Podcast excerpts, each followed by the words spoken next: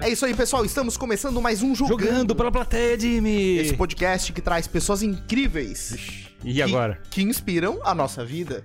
Pois é, ficou uma pegada diferente agora, né? Diferente. Por que ficou diferente, cara? Porque a gente quis deixar mais claro o propósito do nosso podcast. É porque a gente traz as pessoas aqui não só pelas histórias incríveis dela, mas a gente traz elas aqui porque elas nos inspiram de certa maneira. Pessoas incríveis que Hum. nos inspiram. Que inspiram a nossa vida. Que inspiram a nossa vida. Posso fazer uma Isso. piada? Pode, Toca a ficha. Aproveitando. pode fazer.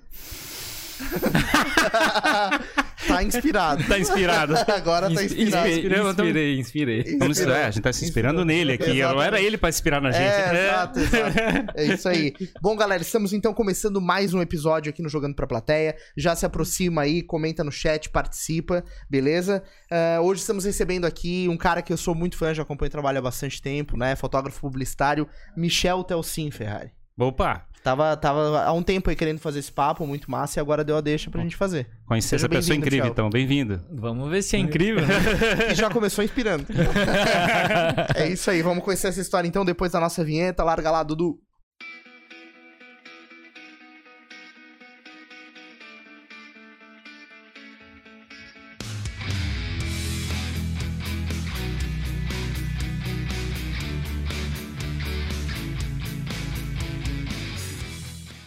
É isso aí, voltamos! Já deixa sua pergunta no chat. É, curta esse vídeo, né? Se você curte, o YouTube entende que é um vídeo legal, porque ele é um vídeo legal. e aí mais pessoas podem assistir. Estamos aqui com o Michel Telsin. Michel, seja bem-vindo novamente. Valeu, muito obrigado pelo convite. É isso aí, vai ser muito massa esse papo. A gente tem a nossa pergunta clássica de início, né, Ferrari? Uhum. A gente quer saber se o cara é manezinho ou não, né? Tipo, Exatamente. Vocês podem Michel olhar. Marezinho. Vocês podem olhar pela minha cara. eu nasci no Carlos Correia, né? No Carmela Dutra. é, tava entregando, tava perfeito. É, tá perfeito. Eu nasci aqui. É Nasceu mesmo? aqui. Eu nasci aqui no Carlos Correia. Tua, família da... Tua família é daqui, não? Cara, a história é muito louca, né? Ahn, a minha família é da Coreia do Sul. Uhum. Ah, meus pais nasceram lá e vieram pro Brasil criança. Qual a capital da Coreia do Sul? Ferrari, rapidamente. Sul? Acertou, boa. É. e aí, ahn, eles se conheceram em São Paulo, é, já com alguns anos, tipo, é, adultos, né? Jovens. E. Indas em vindas, eu nasci em Florianópolis. Aham. Resumidamente, né? A história é longa. Será que fala? A história é longa? Mas eles. é, Eles mas são- Eles, eles tinham se mudado pra cá ou foi acaso? Não, eles tinham se mudado pra cá. A É. família da, da minha mãe eh, acabou se mudando pra Florianópolis, de São Paulo Florianópolis, É. e meu pai veio junto. Hum. E aí os dois gostaram muito de Florianópolis. Imagina 1985, Mas né? eles, eles nasceram na Coreia do Sul. na, nasceram na Coreia do Sul, Aham. saíram criança de lá. Entendi. É engraçado. É. É. que é- acho que. Não sei, japonês, não sei como é que é a Coreia, mas Uhum. é, ma- é, a região sul trouxe muito italiano e alemão, assim, né? Sim. E os asiáticos, em geral, estavam mais na região de São Paulo, que eu me lembro, assim. São Paulo Tem e... 13 tilhas. O que que é 13 13 Tilhas? tilhas é uma cidade, acho que tem uma comunidade nipônica em 13 Aonde que é isso? É aqui em Santa Catarina. É mesmo? É isso, Dudu, pesquisa 13 tilhas. Eu vou pesquisar aqui na. Vou, vou, vou visitar. É sério, é sério. Vou visitar. É sério, na moral. É, muito asiático foi pra São Paulo, logicamente, é o- a entrada né, do Brasil. E tem uma cultura muito forte japonesa no Paraná, né? Uhum. Isso já, já é mais famoso, né?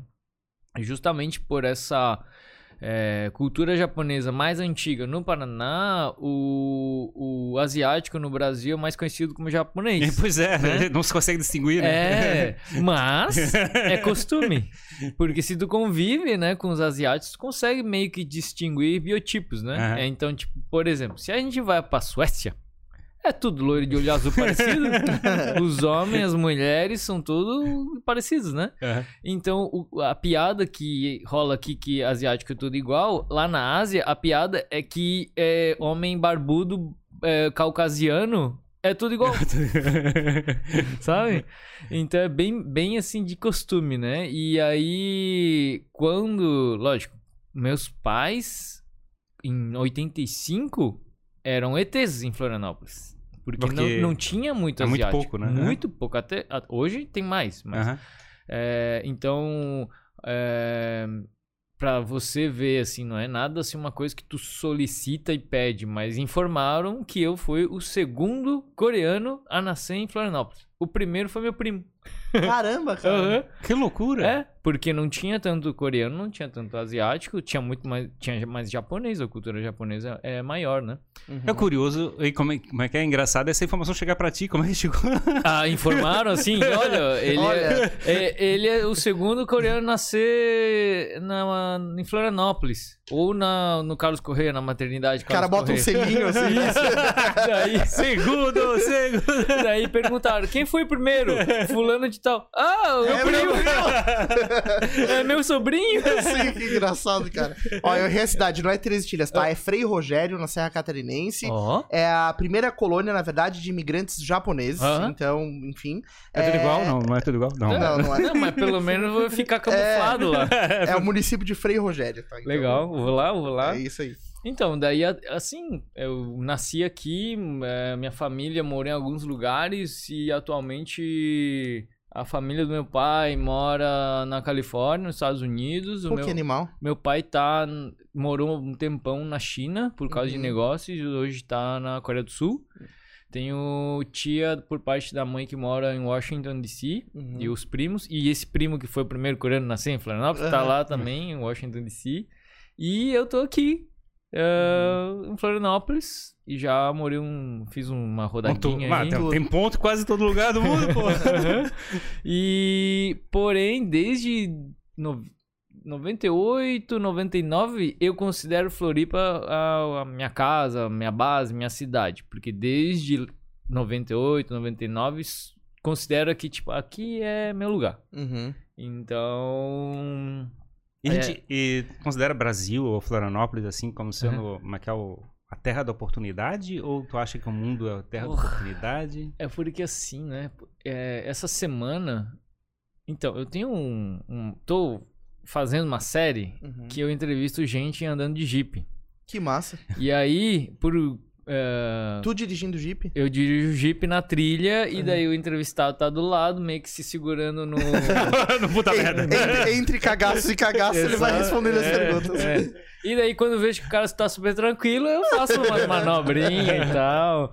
E aí, é, eu entrevistei um australiano e eu tô pra entrevistar um, um americano que eles amam morar aqui. E aí Uhum. fiquei perguntando, por quê? Eu não me considero brasileiro no Brasil. Uhum. A minha cara, né? É. Então, ah, eu não, eu não me cons... nunca fui pra Coreia do Sul, então eu não me Nunca fosse? Nunca nunca fui, foi, cara, caramba. Nunca foi, nunca foi. Aí eu não me consigo. Porque primeiro que não tinha ninguém lá, né? Sim, De aham. família, assim, pra, né? Claro. Tal. Agora tem meu pai, mas pandemia, aquela coisa. Sim.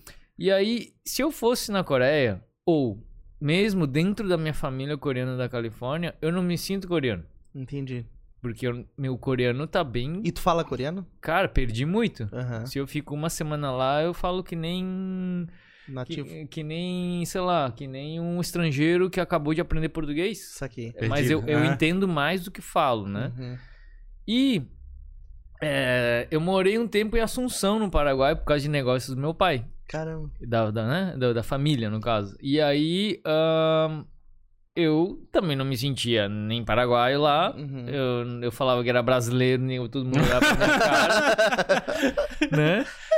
É. E lá tem mais chinês, então era o chinês lá. Pois é, Aqui ia eu sou falar- japonês. e Tem asiático lá em Paraguai, né? Tem pra caramba. É. Mas é engraçado, né? Porque essa história de não, não, não ver claramente diferença nos povos é uma coisa, acho que daqui no- do ocidente, né? Porque lá as pessoas Sim. identificam facilmente, né? Não, é que assim, Tipo assim, a pessoa, um chinês Cara, é um chinês, um é- japonês é um japonês, um coreano é um mas coreano. é porque lá não se mistura, cara. O Aham. pessoal não se mistura. É, então o que acontece? E lá nos Estados Unidos, eu entrava na minha família é, da, da, da Califórnia, que eles são. eram tão mais coreanos, né? E aí eu, tipo, cara, eu não me sinto coreano. Mas eles também não são coreanos 100%, eles estão bem americaniz... America... Americanizados. americanizados, né? Uhum. E aí, tipo, sabe, eu não me sinto em nenhum lugar, não me sinto, sabe, não me sinto. Eu me sinto do mundo, assim, Não, sabe? tá- não tem nada te prendendo nada. Né? É. Mas isso é legal também, porque na verdade, se em algum momento da tua vida tu quiser ir pra outra cidade, outro Sim, lugar, e- tu. é, então, daí, respondendo a tua pergunta, Brasil é a terra das oportunidades? Não sei, porque pra mim qualquer lugar é terra das oportunidades. Depende de tu mesmo. Uhum, De tu enxergar o- qual é a oportunidade daquele lugar. uhum. Então, pô, o australiano, ele, tipo, não gostava da Austrália e quando conheceu o Brasil se apaixonou. Uhum. E aí eu tenho um monte de brasileiro que o sonho é Pra Austrália. Austrália. ir pra Austrália, chega lá na Austrália, se apaixona. E Uhum. aí, é o lugar ou a pessoa? Exato. Pois é. Mas é que tem essa pegada, né? O, a pessoa que, o imigrante, né? Quem vai pra outro, pra outro país, é, normalmente é, consegue enxergar muito melhor as virtudes daquele lugar do que quem é nativo, assim. Eu É a grama do vizinho, É mas mais Exato. mais verde. É, exato. por exemplo, eu, eu moro aqui em Floripa já há muito tempo, mas a minha família é de São Paulo. Eu vim pra cá pequeno.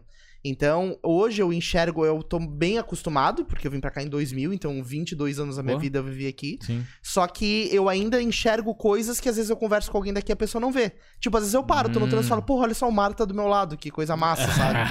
É, então, só que para as pessoas, às vezes elas não enxergam isso, né? Tu, Sim. é, sei lá, valorizar um monte de coisas, a qualidade de vida que a gente tem aqui. Esses dias mesmo, ontem de manhã, eu é, tava no carro, assim, daí eu passei pela ponte de Luz, Uhum. aí eu falei, meu Deus, isso aqui é uma coisa incrível, sabe? Uhum. Olha só essa experiência, né? Sim. E- Passar na ponte em cima da água e, tipo, sossegado, assim, né? Sem medo de cair. É, sem medo de cair e, e, tipo, faz parte da rotina, não é um É. evento, né? Exato, então porque eu acho que a pessoa, e por muita influência da minha família também, né? Quando eu recebo alguém de lá e tal, Hum. parentes, eles, ah, isso aí lugar é muito massa, não sei o que, daí tu sempre reativa essa, essa sensação de É, estar mas num tem, tem um troço doido mesmo. Eu vi um vídeo essa semana de um cara. Qual era o país? Agora não lembro qual era o país. Acho que é canadense. O cara, o canadense, assim, eu maquei num, no vlog, ele fal, é, falando assim: eu vou provar o camarão à milanesa. Eu nunca comi camarão na minha vida. Aí ele chegou e comeu assim, cara, que coisa boa. Assim, tipo, cara, eu fico imaginando, primeira vez que vai tá- comer um camarão. O Dudu tava vendo vlogs de canadenses aqui em Floripa, né? É, esse é o mesmo, Esse então. É o mesmo, é o mesmo.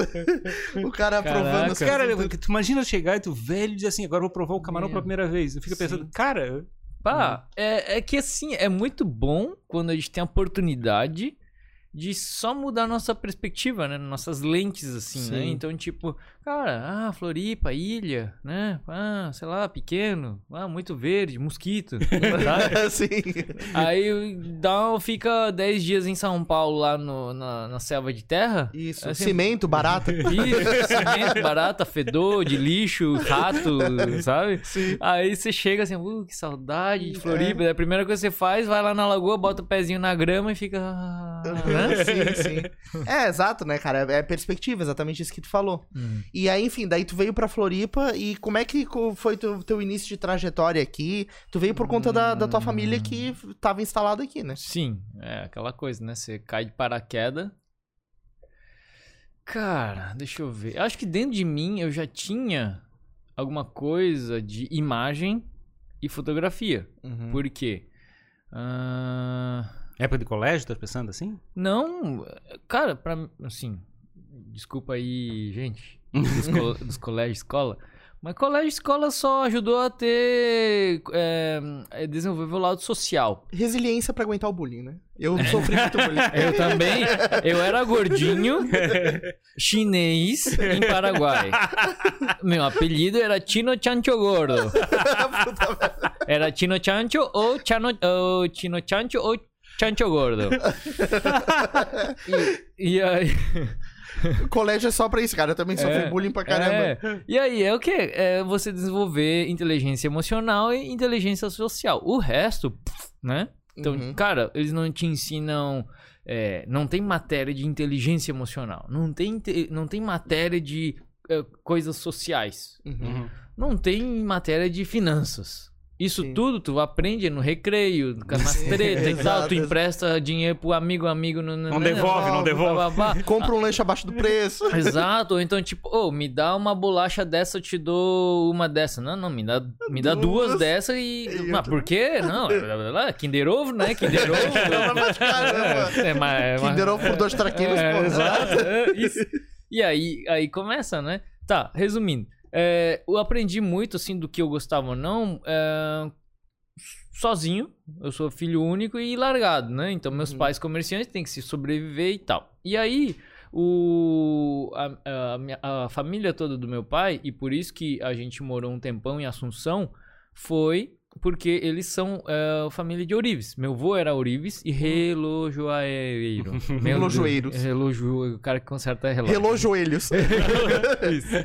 Meu Deus, eu não sei o que tá acontecendo com- comigo. Deu nó, deu nó. Ultimamente, palavras assim um pouco mais assim, eu não consigo falar. Tá faltando. Quer uma cerveja, um whisky? Não, aí o que acontece? Daí eu aproveito minha cara asiática e. Pra enganar. E assim, ó, licença poética. exato, vai- exato. sim. Tá, daí. é, O que acontece? Eu, eu via minha mãe desenhando as joias. Uhum. ah, e minha mãe também gostava de desenhar, desenhava uns retratos e colocava as joias num, é, num busto do e né, no brinco. Pra dar o contexto ali. Exato. Ajuda a vender mais né, Claro. do que só o desenho de uma joia, né? Sim. E meu pai, ele era um entusiasta da fotografia. Uhum.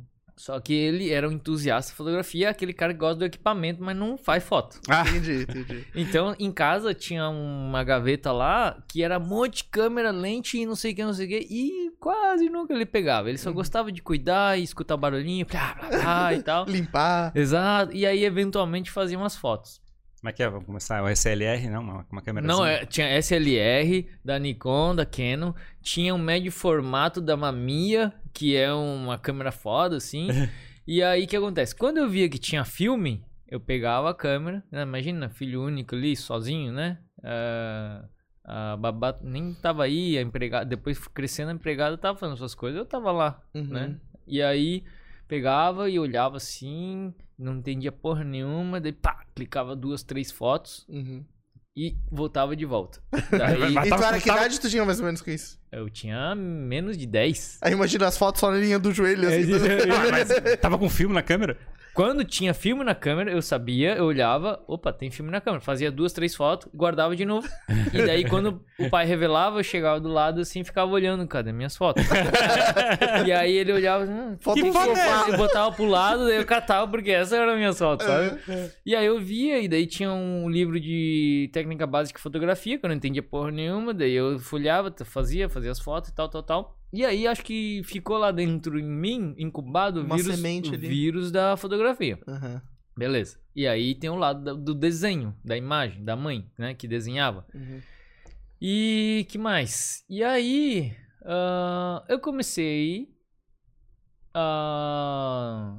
Comprou uma Love pra começar, não? Não, não. Pô, já vi isso. Lembra da Love, não? Uh-uh. Não sabe o que é Love? Não sei. Eu, não É, sei, o que é eu sei qual é a Love. Cara, é uma câmera descartável. Só que, tipo, a lente era, é separada do, do obturador, isso, né? daí não encaixa tu direito. tirava dá, foto, Dá, dá erro de... Mandava revelar, voltava o negócio assim, ó, não foi essa foto que eu Isso, tirei. isso, porque quanto mais perto chegava, pior ficava o enquadramento, né? Tô ligado? Não, eu já comecei com uma Canon e depois peguei uma SLR Nikon. E a- porque tava ali, né? na- Dentro É, da tava- gaveta. lá, imagina, né? né? Vamos usar isso aí, né? É. Tá, mas daí o lance foi o seguinte. É, tava lá incubado. E aí eu comecei, eu, eu gostava de carro. E aí me encantei, voltei a me encantar na fotografia quando eu vi uma revista ah, de carro. E aí, como eu gostava muito de carro, o meu tio lá dos Estados Unidos mandava pra mim duas revistas todo mês. Uhum. ah, das melhores revistas de carro lá. Car and, Car and Driver and Test Drive, uma coisa assim. Te- eh, road and, sei lá, whatever. É ok, é tipo quatro rodas e o concorrente. É, e aí tinha na capa um cor- o lançamento do Corvette. Era um Corvette preto no estúdio preto. Uhum. Daí assim, ó, porra, é preto no preto e eu consigo ver o carro. Aham. Mas não consigo ver o carro inteiro, mas eu consigo ver o que importa. Uhum. Daí, tchau, tchau, tchau, folhei assim, ó, caralho. Uhum. O cara pegou usou a luz pra desenhar essa foto.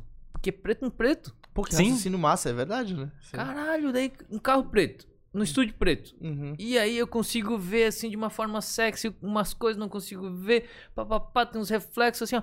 Caralho, o bicho Uhum. desenhou Sim. com a luz. E aí comecei a tentar desenhar, eh, né? Uhum. No, no papel.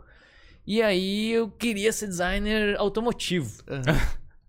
Só que, porra, é, eu não tinha paciência pra desenhar. Uhum. Era, era mais rápido pegar a câmera e fazer. Uhum. E daí eu ficava puto, porque, tipo, ah, pô, eu tô vendo aqui esse negócio. Ah, vou tentar fazer o copo. Ah, Uma semana fazendo copo. porra, Fizesse, fizesse curso para desenho? Nunca. Só, só te- treinando. É, tentava desenhar e não dava, não, não tinha fundamento, não tinha base, e falta de paciência, né, não quero mais. Tira foto aqui, pronto. É, é, minha, minha, minha cabeça era, porra, é mais fácil tirar foto que nem aquele cara lá. Uhum. E aí ficou assim. E aí decidi que eu queria ser designer automotivo. Daí fui lá na Califórnia, que tem eh, a Art College of Pasadena, que é uh, a melhor faculdade de artes e design dos Estados Unidos.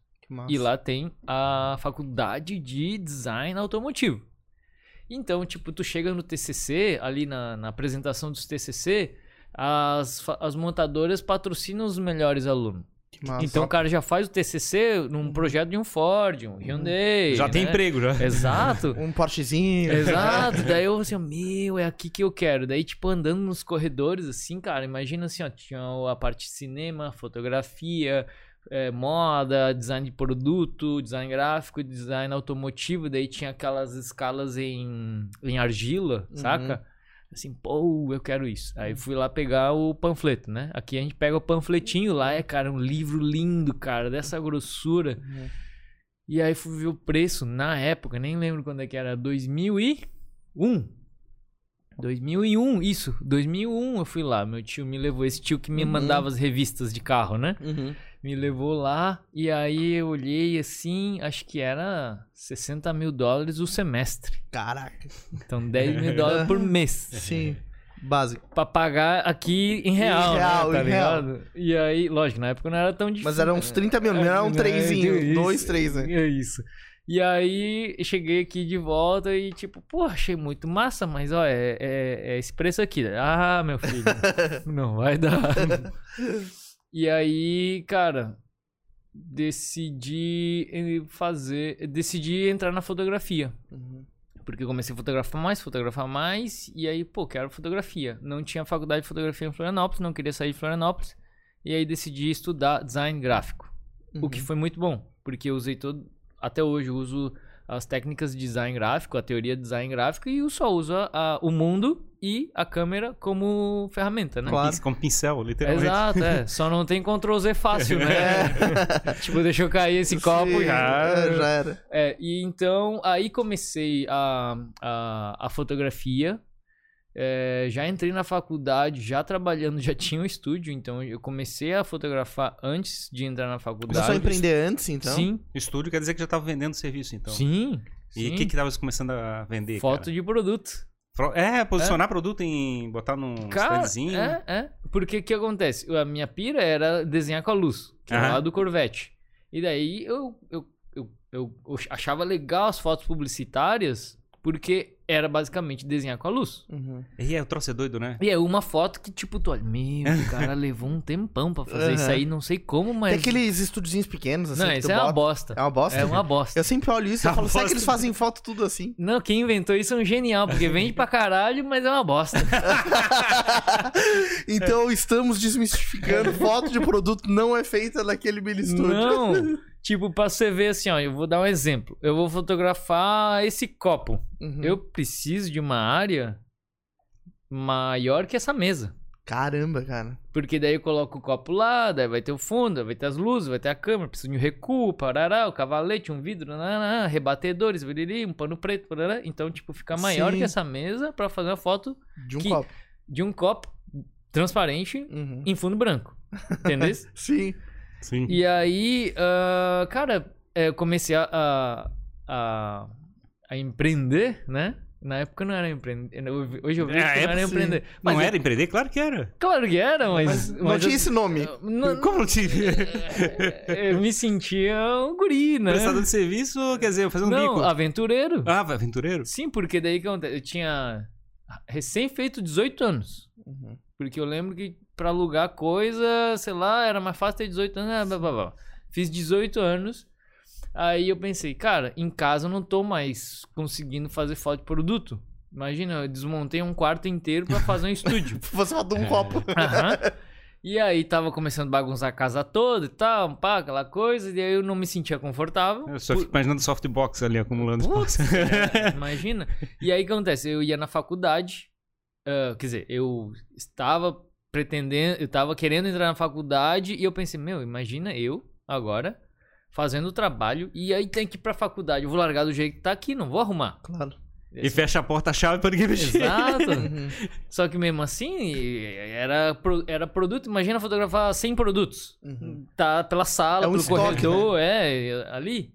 E aí, assim, cara, preciso alugar um espaço meu pra trabalhar. E também pra me sentir mais independente, parará, parará. E pra me provar pra mim mesmo que pelo menos eu consigo pagar meu aluguel. Uhum. E como é que começou assim? Era na que- já pensasse, faz um CNPJ, emitir nota fiscal e coisa parecida? Sim. Ou tava fazendo assim, tá, Não. bico pro amigo e coisa parecida? Como é que funcionou isso? Porque assim, ó, ah, todas. é, dentro da área da publicidade, você trabalha com empresas, pá, aquela Ah, eles já- coisa. eles já um obrigam proce- tudo por Obriga dentro, é. por nota fiscal, te fazem obrigar a entender o sistema. Aí E- tu ficava bravo com o negócio, que tava Não, incomodando o negócio? não? É, eu vejo pelos mais, meus pais comerciantes, né? É. Ela fazia parte do processo, né? não tem É- como, né? É burocracia, Sim. né? Planilha. Já tinha exemplo de empreendedorismo na família. Sim, né? só que tinha- ninguém me pegou e me ensinou. Sim, Era né? só, tipo, olhando, vendo o sofrimento do- né, dos meus pais e ver como é que meu pai fazia, minha mãe fazia, porque cada um fazia de um jeito diferente e tal. E aí, eu abri um estúdio é, de 35 metros quadrados, que era o suficiente só pra fazer minha bagunça, Uhum. É, aqui no Seiza Center, que é um Que prédio massa. antigo aqui, bem conhecido, em Floripa. Mas é bom que é central, né? Hã? É central pra caramba. né? Central pra caramba, e aí eu, lógico, né, não tinha carro e tal, e aí eu fazia tudo a pé, e daí era um fácil acesso pra carregar os, os, eh, os, os- os produtos e tal. Comecei. Senão, um carro não entra, pelo menos. Não, era mas aquela monte de caixa de produto, entrada, saía. É, mas é que tem três elevadores no RS, né? Pô, tem No Seiza, Seiza. três, no Não, Seiza, Seiza. tem três torres. Ah, não, é, tem as torres, né? Três separadas. torres, cada torre tem três Três elevadores. elevadores, é. Era uma loucura. Briga, imagina. É. Já é uma briga normal, tu entrar lá Aham, dentro. É, e aí, cara, é, Aí tu vem assim. tu carregando aquelas coisas todas pra botar. Não, o pessoal não entendia que fazer esse guri, que eu, que eu tenho a cara mais nova do que parece, né? Então eu com 18 anos, parecia que eu tinha 14, 15.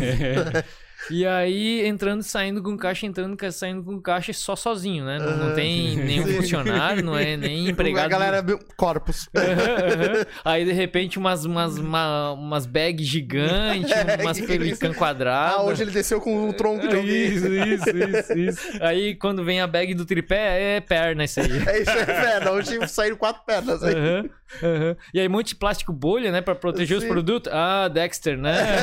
É. Cara, e daí foi isso. Daí fui crescendo.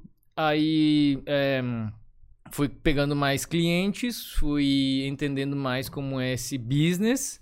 é, e fui aumentando de tamanho de estúdio e à medida fui contratando assistente, fui contratando é, gente para trabalhar comigo, eh, seja CLT ou seja é, freela, Uhum. né? Terceirizando. E aí, acho que é, eu, eu, eu entrei numa fase muito boa da, da fotografia publicitária e tal. Uhum. É, e aí chegou uma hora que meu, minha estrutura inchou Uhum. porque tinha demanda. Então o que acontece? Eu tinha um estúdio na Pedra Branca, 100 metros quadrados, pé direito Da, alto. da, do Seiza tu foi pra lá depois? Não, Não. Do, C, do CEISA, do Centro 1, eu fui para o continente. Entendi. Continente 1, aí continente 2, aí continente 3. Uhum. Daí de onde que eu fui mais? Daí eu fui pra Pedra Pra Branca. Porque assim, eu te conheci lá Uhum. na Pedra Branca. Sim. E eu fui lá no teu estúdio. E Sim. era animal o lugar. Sim. Assim, parecia que tu tava entrando no Tumblr, assim, ou no Pinterest, tá ligado? parecia que eu tinha entrado numa foto do Pinterest, assim, porque o estúdio é uma parada muito instagramável, assim, né? sim. Câmera. Assim, quanto mais bagunçado, melhor, né? É, tipo, parece que eu tava, meu Deus, eu tô no dentro do Pinterest aqui. E era uma vista bem massa, programadão. Sim, sim, cara, foi assim. É, por que me mudei pra lá? Porque no estúdio antigo, o prédio inteiro, num final de semana, foi roubado. Caraca, cara, imagina E só. aí perdi meus equipamentos. Roubaram os seus também? Não, roubaram todo o prédio. Cara, Porque que acontece? Fizeram a limpa. Desativaram o alarme central, blá, blá, blá, blá, blá. Daí era um, um prédio mais isolado durante o final de semana, não tinha portaria, nada no final de semana, só aquelas portas de correr que todo mundo combinava. Sexta, Tem uns no- prédios ali no centro, a Fernando Machado, aqueles lugares ali que é mais quietinho. né? É, mas era no estreito, Ah, né? no, no, estreito, continente. no é. estreito. E aí, cara, só chegou o Lucas, o Luquinhas, chegou segunda-feira de manhã, me ligou assim: Ô, tá sentado? Eita, o que foi? Não é que roubaram o prédio inteiro e roubaram o estúdio. Daí a primeira coisa que eu falei: E o Dropbox? É, e o Drobo? o Drobo é um servidor que eu tinha com os HDs que era um backup dos- de todo o trabalho. Sim. No Drobo não conseguiram arrancar, porque eu sou meio chato dos fios. Aham. Daí eu grampeio tudo debaixo da. Viu, Ferrari? Olha só, temos aqui um outro chato dos fios. eu também sou assim, Ferrari. Bem comigo que eu faço tudo pra sempre. Mas eu adoro colar cabo perfeitamente. Então, e aí acontece, tem aquele grampeador assim, Sim. daí eu passava os cabos embaixo aqui, E grampeava e, tipo, ficava clean a parada. É, isso e aí aí. acontece, o Drobo, que era um, um servidor de 4 HDs, é pesado, e aí o cabo era bem preso, assim, né? Então, Sim. tipo, primeiro, se tu tenta tirar, é pesado, e depois se tu tenta puxar, tava nos cabos. que Daí os tava caras, ah, deixa esse cofre aí. Aí os caras olharam que porra é essa, não sei, e É. deixaram. E aí, ufa, então o trabalho, nenhum trabalho foi perdido. Sim, Daí a partir daí também comecei a subir na nuvem, sim. né? Mas imagina se fosse, né? Imagina se pega fogo. Nossa, tá louco? E que ano que era isso? Bah. Por- Porque, tipo, agora é muito mais fácil nuvem, mas antigamente Sim. não era tão assim. Porra, tá me chamando de velho, pô. Hum, é. ah, não, foi 1995. Foi no outro século passado. né? Cara, foi 2013? 2014? é, não faz 13? tempo. Mas ainda a nuvem não era uma coisa Não tão- era Tá acessível. Isso, é. E os equipamentos, cara? Tu não, não- cara, A sorte foi um final de semana. Daí o que acontece? Tinha os equipamentos, o estúdio, que tava rolando foto de produto. E ah, eu tava em externa, carregando equipamento pra fora. sexta-feira, fazendo a metade dos equipamentos, tava fazendo externa. Cara, aí não trancou, não trancou tua vida, pelo menos, né? Então, o mínimo eu tinha. Mas, cara, foram dois Macs, uma SLR full frame, duas lentes, toda a luz de estúdio, mais o, o- aquelas as coisas eletrônicas que. Cara, e não é barata essa porcaria. Não, né? eu, Tá louco, na cara? época foi 45 pau de prejuízo. Sim. E tem, a galera tenta rastrear, né? Ah, se alguém vender, espalhar, mas não tem como, né, cara? É muito não difícil. tem né? como, não tem como. E a, e a área de fotografia, vamos dizer assim, é um, é um item relativamente caro lá fora, nos Estados Unidos. É, mas no Brasil fica inacreditavelmente caro. né? Agora, com o dólar alto, esses dias eu fui comprar um cartão de memória, deu mil e poucos reais. Deu assim, caraca, mil e poucos reais. Fui comprar uma bateria, deu, sei lá, 600 reais, uma bateria assim, sabe? Porque tudo em dólar, né? Pois é, que crueldade, né, cara? É, e aí, aí o desafio é, cara, a gente tem muita tecnologia para facilitar e otimizar ah, o nosso trabalho e cobrar um preço ou igual e lucrar mais, igual a antes e lucrar mais, ou a gente cobra um preço mais baixo por fazendo o trabalho em menos tempo. Uhum. Só que é, junto com essa tecnologia, tipo, porra, hoje tu paga mensalmente Dropbox, tu tem teras. Claro, claro. Antes tu pagava um olho da cara pra ter um, um giga. Um giguinho. Uhum.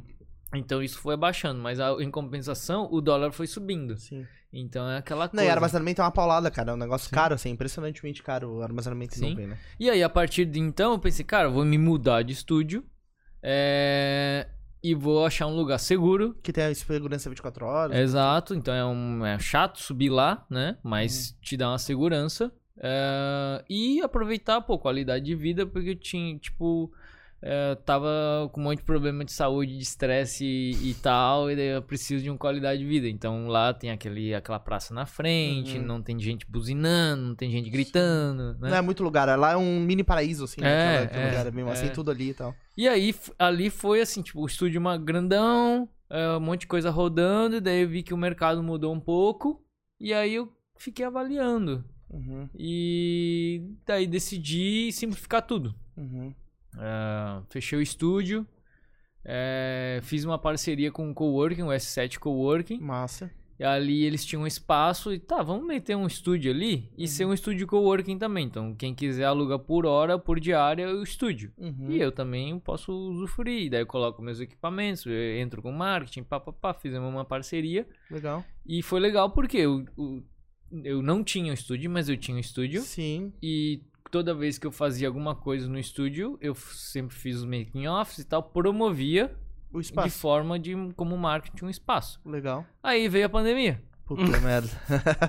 Aí, Fechou o corpo. É, praticamente o S7 eh, ficou um tempão fechado, porque não. é, Não podia, né? não- Sim. é, como é que é? É isolamento e Uhum. depois não pode aglomerar gente, Uhum. né? E aí no, e a gente tem- trabalha com aglomero, Sim. né? Ah, vamos. No, distância aqui assim. Aí, Uhum. um- a gente precisa se aproximar para fazer o trabalho de foto e vídeo, audiovisual. O, áudio, o vídeo eu entrei. Ah, eu entrei na fotografia desde 2005. 2005 eu comecei no primeiro estúdio. E no vídeo eu acho que entrei 2018. Já com uma pegada de publicidade também? Não, eu, eu tinha essa dor. Porque na publicidade tu gasta uma energia fodida pra fazer uma imagem perfeita. Sim.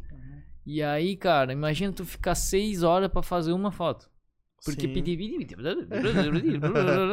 E daí isso tava me consumindo, me cansando. Aí você manda aquela foto, daí vem o retorno da agência. Ah, não, essa aqui, ó, a gente precisa fazer um, um, um, um brilho mais fractal, só que não tão grande. Sabe? Não, brilho fractal eu não tinha ouvido falar, mas. Cara, a gente já ouviu vários, assim, já... Eu tive agência por muito tempo, né? E eu te- eu tenho uma história longa com o Dudu de anos de trabalhando juntos. E a gente já ouviu, tipo assim, ah, essa foto tá legal, mas as árvores estão muito sozinhas. né? Tipo, já, a gente já ouviu isso. É bom que ela Entre tá- outras. Deu, entre deu pra ver pela cara, né, da árvore. A cabra tá com uma carinha triste, assim. Tipo, Meu Deus, eu tô é solitário. Foda, cara, é foda. Tu fazia aquela técnica da distração? Qual? É que assim, ó. Tu sabe que cara vai querer mexer alguma coisa. Vai Aham. querer achar alguma coisa pra dizer, ó, achei um defeito. Aham. Arruma aí. Isso. Daí o que acontece? Tu coloca de propósito um defeito estrategicamente num cantinho, Um ponto borrado. ou tipo um erro na máscara, ou Aham. uma árvore torta, sei Uhum. lá, algum, alguma, algum defeito Uhum. sutil que tu sabe que a pessoa que trabalha com isso vai perceber. Uhum. E aí, o que acontece? Tu deixa tudo perfeito do jeito e coloca aquele Isso. defeito. A pessoa vai olhar aquilo e vai se focar naquilo Isso. e tudo tá lindo. Eu não Exato- consegue olhar o resto, né? exatamente. Só, tem, só consegue Aí ela vai dizer, ah, já alterei uma vez, então tô Não, daí tu altera aquilo, ela olha e vê naquele canto. Não, tá beleza. Daí passa o olho assim e é menos chance da pessoa achar um. Ah, grama ali, ó. Puta, Podia... essa técnica é muito boa, Michel. Pô, tu tem que vender um curso disso, cara. essa é boa. É verdade, né? Na realidade, a gente, a gente é desenhado. Bota um erro pro cara se focar. O nosso, cé- o nosso cérebro é desenhado pra isso. Ele, Ah, ele, acha- achar é- o erro. Ele acha, ele acha o erro, ele procura aquele E negócio. se não tem erro, tu acha pelo em ovo. Exatamente, Exato. porque o, o erro que tu aparece é muito pequeno. É tipo assim, tá perfeito. Ah, aumenta 5% a saturação do verde da grama. é foda. Mas é, né, cara, é que eu, essa área, né, de agência, publicidade, audiovisual também, de certa maneira, é, o trabalho que é prestado, se pelo menos a minha visão, né, é muito abstrato, né? A percepção sobre aquilo que tá sendo feita é muito particular. Subjetivo. Subjetivo. Então a gente pode ficar aqui fazer uma reunião de uma semana pra decidir uma campanha. Ah, a foto. é Eu tô imaginando uma coisa, tu tá imaginando outra.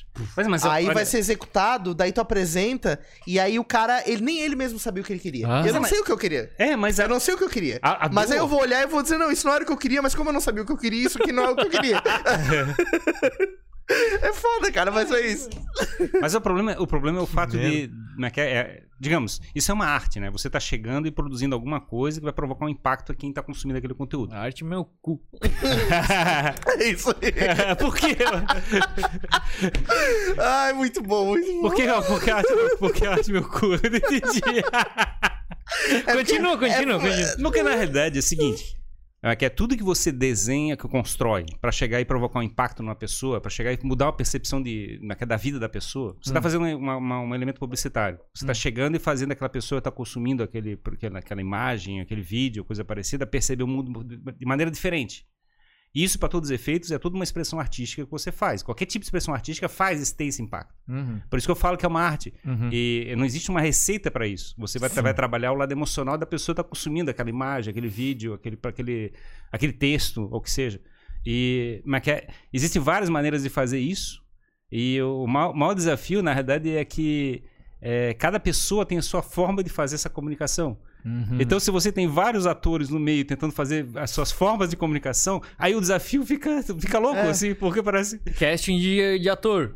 Todo mundo tá fazendo a mesma coisa, o mesmo papel e, tipo, cara, não tem certo e errado. Depende da visão do diretor também, que, Isso. tipo, não, eu prefiro é, é essa pessoa do que essa pessoa. Então, E, exato. mas agora tem que explicar pra mim, porque esse, esse negócio, eu vou fazer um comentário antes aqui, que eu quero também que o Michel explique, mas eu, eu entendo essa visão dele, porque esse processo da arte, essa visão, é o que deveria ser. arte, Não, mas não é. é, É, mas, é é- isso é- que acon- mas é isso que é a verdade, Só que, entendeu? Você eu não- sei, só que, o, só que o ponto é que o processo, é por causa dessas picuinhas e, e o, o processo é tão sacal Mas, que, mas a que- picuinha. que, Sacal. a, que a vontade de. que a arte vai pra puta que É, sim, eu entendo, mas que é que- tu quer fazer um negócio que tá, tá bom agora, meu É, o, problema, é, o problema seria como você pintar um quadro e tem duas pessoas pintando ao mesmo tempo. Você Fica meio caótico. Cara, Literalmente começa a pintar do outro lado. cara, eu, assim, ó. Voltando, ali. Vídeo. Eu não entrei no vídeo. Eu não quis entrar no vídeo da. Eu, eu faço vídeo para publicidade, para marcas, mas não quis entrar nessa coisa louca da imagem. A imagem como objetivo, a estética. Eu quis investir um pouco mais em storytelling. Uhum. Storytelling e, tipo, cara, se tem um defeito, passa. Uhum. E não fica lá, Sim, é, né?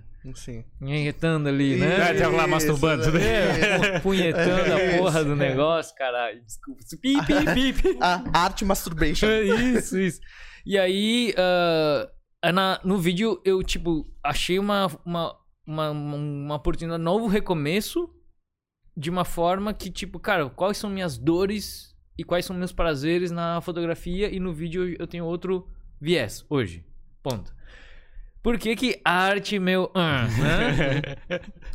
Eu, assim, primeiro, se tu falar o conceito de arte, não tem certo e errado, cada um vai falar uma coisa. Então, se tu se bota na mesa, o que é arte? Ah, ficamos até amanhã bêbados Isso, aqui isso. falando e achando Conceitos diferentes. é, É, mas que é o pessoal do pós-modernismo, né? Ele quer provocar um impacto é que é o mais é, desprezível na pessoa. Vamos dizer assim, quando chega e bota uma banana adesivada na parede, sim. ele quer chegar e provocar assim, é tipo, ó, a reação, mas que é totalmente caótica, eu tô provocando em cima dessa pessoa. Só que é, o que que é ser um artista e o que que é ser um comerciante? Porque um comerciante também é um baita de artista, porque ele pega uma merda e faz você achar Uhum. que é massa e te vende. Exato. Então, E tipo, fica feliz. e o outro fica feliz. Tipo, fidget spinners, ou aquele negócio de bolinha lá. É, o puppets. É, o- É, é, o puppets. Minha, minha filha, o. Pai, eu queria um puppets. O que, que é isso? É um negócio, uma bolinha que se aperta, não sei o que. Assim, tem papel plástico bolha ali. é, aí- à vontade, à vontade. É. Cara, daí, assim, e, e foi uma criança, acho que canadense, ela tem menos de 18 anos, que ela inventou o Puppets, e- é, inventou, mas ela achou o Puppets, ah, vou vender essa porra, vou, vou viralizar esse negócio. E mais outros negócios, que se duvidar, o Finger, o Spinner lá também foi ela. E a guria é milionária antes dos 18, uma coisa assim. Tal, onde que eu quero chegar? É... Esqueci. Ele tá, falando, ele tá falando que a arte é miopia. Ah, tá. Cara, o que que é ser comerciante e o que que é ser artista? Cara, pra mim é o seguinte. Artista é o, é o cara que tem uma vontade de criar e se expressar e vai fazer um negócio. E vai te botar aqui e vai falar, ó, se tu gostar ou não gostar, foda-se, isso aqui que eu acho. Quer comprar minha obra ou não? Foda-se. Yes, é isso aí. É isso mesmo. E daí, esse é o meu preço. Agora te vira. É isso aí. Ai, caralho. Daí, é, tipo, tu olha assim, ó, 4 mil reais. Um monte de tinta, assim, ó, tchá, tchá, tchá. Tá, mas ele tá usando o artista como um comerciante, tentando vender aquela Não, obra. não, Não, não, ele não tá ele é vendendo. artista. É, ele Tá. faz arte. É isso aqui que temos pra hoje. Tá, mas imagina... Gostou, gostou, tá, não gostou, tchau. Tá, mas ele chega Ah, e faz uma arte, aí ele chega e pega e enfia dentro de uma gaveta e não mostra pra ninguém. Ou ele chega, de- depois de terminar a obra, ele chega e bota fogo naquele negócio e destrói a obra. Uhum, é arte. Também é arte. Uhum. Sim. Porque a Assim- arte não é motivado o, pelo dinheiro. O artista não é Não. motivado pelo dinheiro. É motivado pela, por se expressar. É, Mas eu acho que... Pela mas- necessidade mas de é, se expressar. Eu entendo, mas é- expressar implica em ter um público. Não necessariamente. Cara, expressar, a palavra expressar é, é passar alguma coisa para o ambiente, para fora, para passar para as pessoas. Será que expressar não é só botar pra fora? É, mas isso tu não, Mas vai, precisa- tu não vai, tu não vai expressar pra mas parede, precisa- tu vai expressar pra, pra fora, Mas entendeu? precisa Tu ter não alguém vai... olhando tu se expressar? Esse é o ponto, entendeu? Tipo- Porque no- eu acho que assim, a gente, só. a, nosso, a, nossa, Sim. a nossa característica no entendimento é chegar, é passar isso pras pessoas em volta, impactar as pessoas ao redor. E, mas que- e- e tem gente que provavelmente tenta fazer isso de forma negativa ou positiva ou coisa parecida, Hum. mas sempre impactar. Quantos artistas que, boom, explodiram foram artistas que estavam dentro do seu mundinho no ateliê, aí chega alguém de fora e olha tudo aquilo. Caralho, você precisa mostrar esse negócio. Sim. E ele mostra. E a- a- alguém externo mostra. Mas pra ele não precisava mostrar. Ele tava lá no hobby dele. Uhum. Então, cara, tem uma. Exemplos. É, Uma babá, não sei da onde, esqueci o nome, depois eu acho.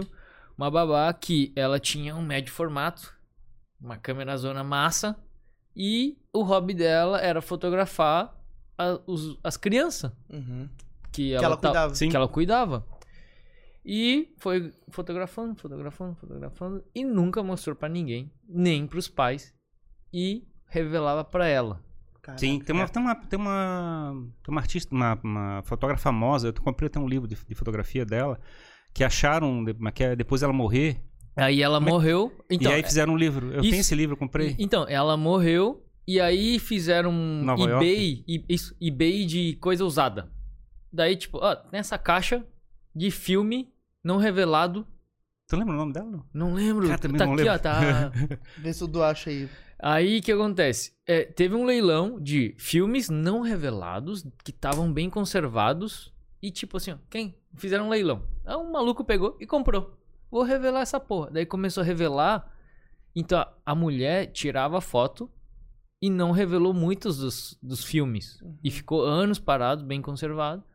E aí quando revelou viu que porra eram fotos maravilhosas. Daí De, uma- de um período da, de Nova York, né? cara? Exato, e aí o cara começou a buscar quem é essa pessoa? Ou Sim. quem são essas crianças? Bah, bah, bah, bah, bah, bah. Descobriram essa história. Aí fizeram livro, exposição, não sei o quê. Imagina um hype absurdo. Bum! Deu um hype, a pessoa nem sabe. que- Storytelling. Já não existe mais ela. né? Storytelling. As crianças nem sei, sabe? E aí o que acontece? É, ela era uma artista, Sim, ela fazia por ela. sim. Eu acho que o. o, o- Ela se satisfez. Isso, o, pri- o princípio é esse. Sabia que o Jim Carrey é pintor? Não sabia disso. Jim Carrey usa a pintura pra curar a depressão dele. Eu não Sim. sabia. E aí, tu, tipo, ele tem um estúdio gigante de, pin- de, de arte, de pintura com as obras dele. Uhum. Mas não, ninguém. Pô, Jim Carrey é famoso. Sim. Ó, o, nossa produção, o Eduardo aqui, informou que é Vivian Maier. Ah, isso, mesmo. Isso, isso, isso mesmo. Boa, Dudu. E aí. Eu comprei esse livro, cara. Eu, fiquei, É. eu achei, eu achei É em animal. Nova York, na Eu achei FINAC. numa não, caixa. desculpa. Curitiba. Eu vim, eu vim em McKenna Finac na, em Curitiba. Eu, eu folhei lá e eu falei assim, cara, é muito top. Eu achei espetacular assim, as fotos. Aí eu cheguei em casa e falei pra minha filha, cara, eu adorei aquele livro, por que que eu não comprei? Aí ela falou assim, por que tu não procura? Aí eu peguei na Amazon, achei e tudo mandei trazer pra entregar lá em casa. Cara, Sim. é top. o livro. Então, daí, tipo, caras, aí, lógico, questionamento. Será que o principal do artista é botar pra fora? Eu Ou acho que- botar pra fora e mostrar? Não, mas a questão que eu falo, da questão de mostrar, é porque tu vai impactar alguma outra pessoa ou eventualmente até você mesmo no futuro. O ponto que eu tô Sim. dizendo é assim, é uma expressão que Tá. você tá fazendo, Boa. tentando comunicar de alguma maneira. Exato. Você não tá enterrando e destruindo, você tá chegando e guardando aquilo. Entendeu? Sim. Tipo, você tá pode ser pra mim, pode ser pra minha família, pode ser não sei o quê, mas é sempre impactar uma a pessoa que pode eventualmente ser você. Por que, que você tira entendi, uma foto? entendi. Se Por eu que- posso dançar sozinho, porque pra mim eu me impactar mesmo. Exato. Por que tu tira uma foto de você mesmo sorrindo? Por que, que não faz com cara amarrada? Entendeu? Por que que Uhum. E tu- guarda lá no- na pastinha de selfies e tu se olha depois. É. né? Exato, entendeu? Tipo assim, você tá provocando uma- um impacto, uma, que é- tá- você tá chegando e passando uma coisa inanimada Uhum. e, e guardando aquilo para aquilo provocar um impacto em alguma pessoa no futuro ou no presente ou coisa parecida. Sim, Por isso que eu entendo isso como sendo uma arte, porque você constrói isso. sim. Agora, porque eu acho que o, o trabalho de fotografia, trabalhar com fotografia, pelo menos publicitária, não acho que é uma arte. E sim, é um trabalho, é um De comércio, é ser profissional, não é ser artista. Por Uhum. quê? Tu tem prazo, tu tem requisitos, briefing, limitações e é, direcionamentos. E ainda tem que atender a expectativa do Isso. outro. E você só começa o teu trabalho de arte porque existe um, uma encomenda. É, Mas, mas você não faz exatamente o que foi pedido, você executa aquilo que você entende que é a melhor maneira de impactar eh, aquele público, ou não? É, depois da versão 5, o É, cara, cara, desistiu versão disso. 5. É que, é que o que acontece, ó, assim, ó, cara, eu acho o teu ponto É porque, perfeito. porque o cara que contrata não Cara. conhece o que tá fazendo, cara. Então, Mas, cara, ele vai ficar empentelhando até ficar na expectativa dele. O ponto é o seguinte, ó. A visão é o seguinte, ó. A arte é o seguinte, ó. É assim, ó. O ponto do, do Michel é perfeito na minha visão. Porque assim, a arte é o seguinte, ó. Fiz essa porra desse porta-copo, custa 5 mil dólares. Ah, não gostei. Beleza. Sebo nas canelas, some daqui. Vai chegar alguém que vai se apaixonar e vai comprar ele desse jeito. Porque eu quis fazer ele desse jeito. Não, entendo. Agora se tu chega pra mim, ah, ah, eu gostaria de um porta-copos. Tá aqui metade de 50% do trabalho. Aí tu começa a desenvolver o Ah, porta-copo. pera aí, fazer quanto assim. que tu vai cobrar esse porta-copo então pra esse cara? Eu vou ter que cobrar mais caro do que a arte? Porque certamente vai dar mais trabalho. Tá, quanto que tu cobra? Sei lá, uns mil dólares. Ah, eu faço por 500. É, Faço por exato. 500. Exato. É e, aí, que eu- eu- e aí tu, aí tu, eu te ah, olha só esse porta-copo que eu fiz. Puta, mas não era bem assim que eu queria, não tem como arredondar o canto. Aí tu fica ali sofrendo. Quando tu terminou, já não é mais o que tu queria fazer. Pois é, aí o A que, arte foi que, pro que eu entendo? Como a pessoa é dona do orçamento, Isso. é, o que aca- acaba Hum. acontecendo. porque, porque, o na verdade- dinheiro manda no mundo. Exatamente. Aí a questão é a seguinte: ela assim, eu, eu, eu me considero artista dessa produção. Então, na realidade, eu vou, vou transformar aquela pessoa num pincel. E não, e não vou deixar ela se expressar da Essa maneira É o dela. conhecido manobrista de Photoshop. Não, mas esse é o. Mas Essa é a que é minha o- dor. Mas esse eu acho que é o ponto. Na realidade, é por isso que eu falo da questão de duas pessoas pintando o mesmo quadro, entendeu? É, na realidade, são várias, vários atores dentro do processo tentando levar elementos da, da comunicação naquele, simultaneamente naquele E- processo. Cara, ah, Por isso que eu acho que é o desafio. Será que tem muita gente de agências que escu- que escuta esse vídeo? Não. É, é, isso aí deixa pra lá. Só se a gente provocar A gente alguma tá aqui- coisa viral a aqui, gente que a gente tá vai aqui fazer um conversa corte. Entre amigos. Entre amigos, entendi. Só tá nós quatro aqui falando, né? Entendi. Esse negócio é só pra gente se escutar. Isso, exato. É, Não daqui a, um, daqui a um ano eu vou escutar sozinho. A gente tá se expressando pra nós nós mesmos. mesmos, exato. Exatamente. Não, cara, mas é punk. Mas olha só, sabe o que, que eu acho? É o seguinte: é, quais são os pontos que eu vejo? É, primeiro, essa é a minha dor. Por quê? Eu comecei. Ah, lógico, tem a parte da expressão, tem a parte da, do, do, do sentir, mesmo que inconsciente. Lógico, tem a parte da técnica. Só que tu vira um profissional cada vez mais competente, então tu, tu cumpre mais prazo ou faz em menos tempo. Isso é competência. É, tu cobra hum, igual ou menos e entrega mais, né? Isso é competência. É, tu, entre... tu atende a expectativa do cara. Isso é competência profissional. Aí o que acontece? Tu tira todo o teu ego, tu tira todo o teu, o teu lado artístico, todo, tira todo o sentimento e vira técnico. Uhum, E eu fui por muitos anos e ainda sou conhecido como cara técnico. uhum. Quando, quando, tipo, quando as pessoas me indicam, é porque deu bucha Uhum. em dois, três fotógrafos, vem pra mim porque pergunta quem vai resolver pra fotografar essa roda de caminhão cromada de 45 quilos que tem parte cromada e tem a parte do pneu preto ao Uhum. mesmo tempo, saca? Uhum. Quem que vai desenhar isso na luz? Exato, exato. E aí vem comigo, vem pra mim, sabe? Então o que acontece? Deixou de ser uma expressão ou tem uma nuance, uma visão do Michel pra ser técnico. Por quê? Técnico porque eu não, não posso parar e, tipo, ah, vou fazer quando vou me inspirar. Uhum. Tem um prazo. Geralmente eu curto. É, eu tenho que ter um processo, porque se não é inspiração e é técnica, eu tenho que ter um método Uhum. para dentro de um tempo X eu seguir esses passos e chegar na solução. Perfeito. E aí eu tenho que atender as expectativas do Tu cliente. precisa resolver um problema, não Exato, se estressar. Exato. E ele chega e te, te entrega uma coisa que fica no limite da técnica, quase, às vezes. Sim, porque daí assim, ó, ô, é, como é, é, me manda todas as referências de que tu gosta ou não gosta de fotos pneu. Aí tem a pasta lá de 150 fotos, metade que eu gosto não gosto. Eu, com minha sensibilidade, eu leio e desmonto tecnicamente, porque eu preciso atender a tua expectativa. Sim. Ah, o que ele não gostou aqui, o que ele não gosta é da luz assim. ou- Entendi. É, e aí o que acontece? Se eu atendo a expectativa de primeira, eu lucrei mais. Uhum. Se eu tenho que fazer versão 5, eu tô Claro. lucrando menos porque tô usando mais tempo, Sim, certo? E ainda desgasta a relação. claro. Então eu tenho que tirar tudo, eu, todo o meu ego, todo, né? e assim, expectativa dele. E aí eu tenho que ser meio um pouco psicólogo, Uhum. técnico, né? É foda, e, e, e coaching, porque assim, ó, o que que tu não gosta desse? ah, eu não gosto. O que que não gosto? Tu não gosta dessa parte, dessa parte, dessa parte. Porque a- se tu pergunta, tu não gosta da luz ou do ângulo? Eu não sei o que, que é luz, não, sei o que, que é ângulo. ângulo. É. E aí o cara vai desmontando, desmembrando, desmembrando, que some a expressão artística, some nada, porque tu precisa cumprir um prazo. Porque- Desnuda a fotografia. Exato, daí tu vira um comerciante Uhum. Né? Da técnica. É um pastelaria de foto. Quer azeitona? Que azeitona temos. E é, é- é engraçado porque, de certa forma, é, você está dando todas as ferramentas para a pessoa que está contratando o serviço ser o artista. Chegar e fazer a entrega da arte, da visão que o coração dele está pedindo. Essa é a minha função como fotógrafo publicitário, porque dentro da agência tem o diretor de criação, tem o diretor, da, ar- di- di- diretor de criação e diretor de arte. O diretor de criação pensa na ideia, no conceito, no mood e na vibe. E isso é, tra- na vibe. é, isso é traduzido em todas as peças. Desde a. a- a- Instagram. Não, mas não, desde as cores, desde a tipografia, o estilo do filme e o estilo da foto. Ele controla o mood. Aí tem o diretor de arte. O diretor de arte sabe tecnicamente, dentro desse mood, qual a melhor fonte, Sim. qual, qual é o tom de azul e que tipo de, de estética de É o filme. arquiteto e o engenheiro. Pronto, ok. E aí chega na hora da foto, é o cara que vai falar, Michel, blá blá blá, ma- mais brilho fractal aqui nesse cromado aqui. E aí. Eu vou te dar um fractal. Vou quebrar esse negócio na cara. E aí. é, eu sou apenas um servente. um executador.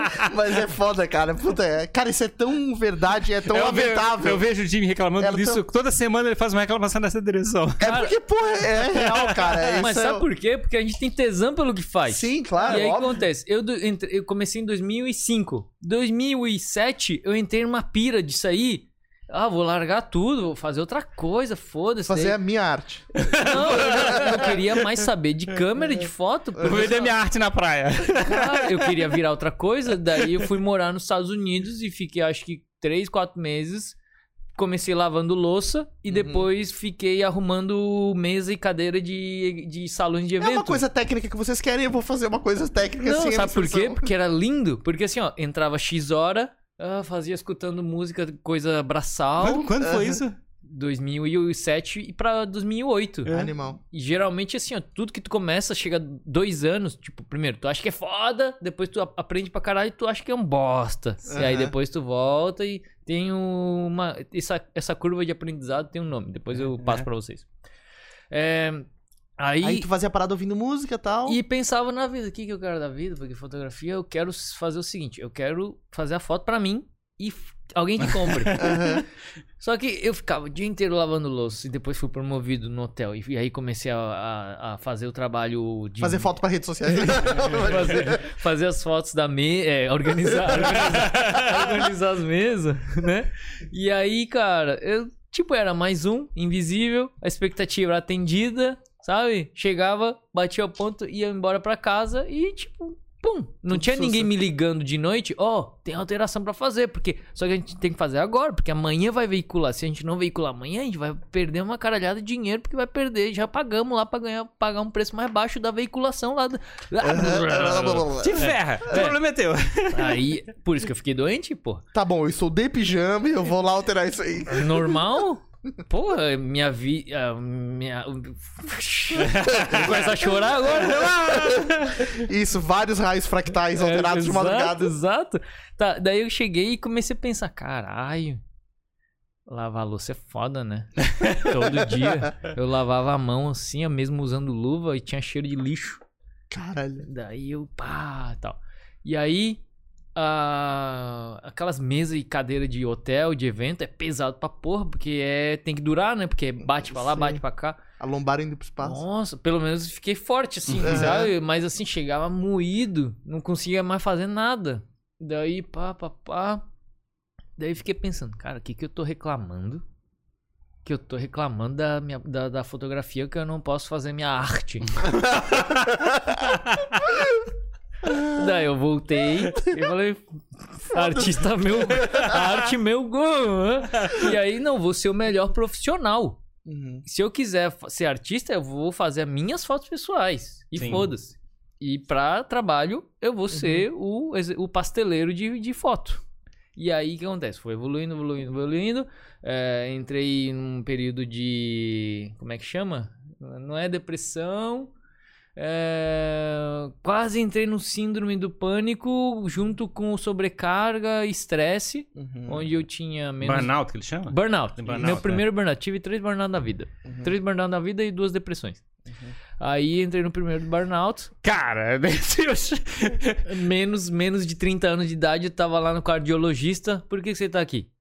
Ah, eu sinto uns negócios assim, assim, assim, assado. Daí o cara falou: Ah, você anda estressado? Estressado por quê, cara? Tem uma vida massa pra caralho. Tá me tirando? pô? É. E aí, pá, fiz os exames, é tudo estresse, tudo sobrecarga. Daí, tipo, o corpo dá sinal, né? Claro. Lombar, joelho, tava indo pro pau e, e, e dava uns, uns negócios assim, sabe? Eu tenho isso aí de vez em quando. É. Assim, ó. isso, isso. tá Só que e aí a pálpebra fica. Sim, é, sim. e tudo isso é. Estresse, é foda. Estresse.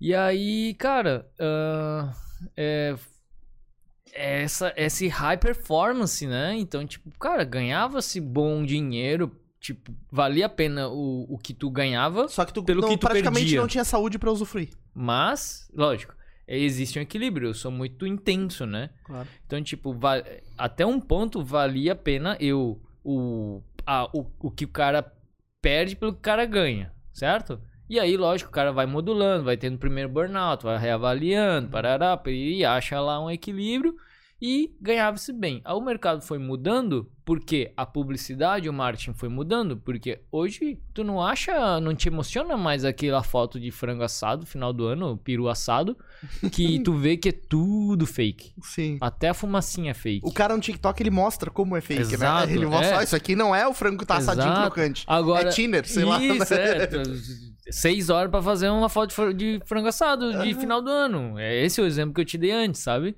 Onde, assim, ó, tu tinha que fotografar cada tomate cereja separado, porque tu tinha que prever que o cara vai falar depois, ô, tem como botar esse tomate mais pra cá? Tem, peraí, deixa eu voltar. Tu não pode voltar lá. Então a gente fotografava. O exemplo. Ah, não, o Gilson, não, peraí que eu vou mover ele aqui pra direita. Era a mesa, uma foto da mesa, uma foto do prato, uma foto só do, do frango assado, um- é, uma foto só dos brócolizinhos, uma, fo- uma foto só dos tomatinhos, tomatinhos separados, tomatinhos em grupo, depois uma Felizes, tristes. Exato, é, mais pra lá, mais pra cá. Daí, uma foto só do fundo, uma foto só do fogo, porque daí depois o cara fala, "Oh, pô, o fogo tá chamando a atenção lá atrás, escurece lá só o fogo pra mim. Então tinha que fazer tudo separadinho pra quando vinha a alteração, sabe? Uhum. E não ter que refazer a foto toda, né? Que bizarro, Tá. cara. E aí o que acontece? A publicidade mudou porque hoje a gente, consumidor, não olha mais a foto e emociona. Muitas vezes aquela foto que parece que eu fiz de celular que o cara botaram lá no outdoor de duas pessoas realmente interagindo emociona mais. Mas é isso, eu acho tão interessante. A gente pode começar a falar exatamente sobre isso, né? Como é que a publicidade mudou e como Uhum. transformou o mercado. Sim? E, e cai de novo naquela discussão da, da arte, porque na verdade tudo que a gente cria Uhum. tem o objetivo de impactar as pessoas. Aí acho que a gente começa a entrar nesse assunto da arte, que eu hoje acredito mais que a gente consegue chegar num equilíbrio. Tu, tu lembra aquele. Como é que é Mad Men, que passava aquela série? É, que tava um tempo atrás falando. Como é que é de, que mostrava Agência de Nova York, a agência de Nova York, que como é que é, os caras criavam uma- Sim. campanhas publicitárias, É. fabricavam uma coisa. Como é que Galera vendiam. fumando ainda. É, é, e vendia um cigarro como sendo bem pra saúde, coisas assim, tinha umas coisas bem doidas, assim, né, de, como é que é de como é que aquele negócio rodava. E a minha percepção é que a publicidade nasceu, e como é que é dentro da estratégia de comunicação de massa, como sendo uma fabricação de um mundo perfeito, uma idealização que as pessoas viam na TV e chegavam e como é que é, tentavam transformar suas vidas na- naquela idealização. Primeiro, o que é perfeito. Segundo, alguém pensou no que é perfeito e puf, joga pra Exato. massa. Isso. E aí o ponto que a gente está vendo é que com o processo da internet, aquele, aquele, aquela comunicação de massa está sendo quebrada. E as pessoas estão começando a ver que a verdade não é aquela que está na TV. E a minha percepção é que a gente está começando a ver que, na realidade, todo mundo é humano. E a gente está buscando essa humanidade em todo mundo. E isso transformou tudo. Sei, o que, que tu entende? Total, total. É, o que que eu vejo? Ah, vamos pensar assim. É, o que mudou tudo foi a internet e rede social. Certo? Então o que acontece? É você tá na mesma altura de tudo. Uhum. Então, é, antes, o cara que tava na TV era o foda. Era o cara foda, porque não é qualquer um que tá lá na TV. Claro. Saca? Então o que ele falar, amém. O Uhum. que passar na TV, amém. Ou então. É o palco, né? É, e assim, ele é minha referência de homem, de mulher, de família, o, o que tá na TV.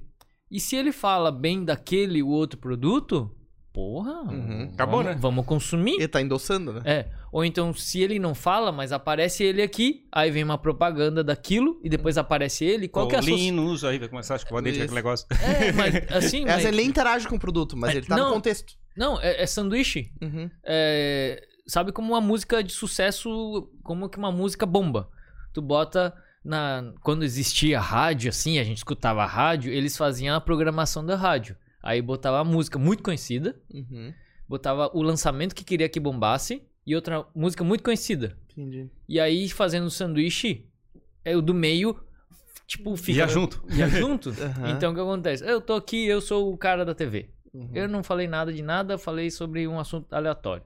Depois aparece uma propaganda de alguma coisa. Uhum. Que não é ele, é uma propaganda. É intervalo. Depois aparece ele. O que que tu associa emocionalmente quando tu vê no supermercado?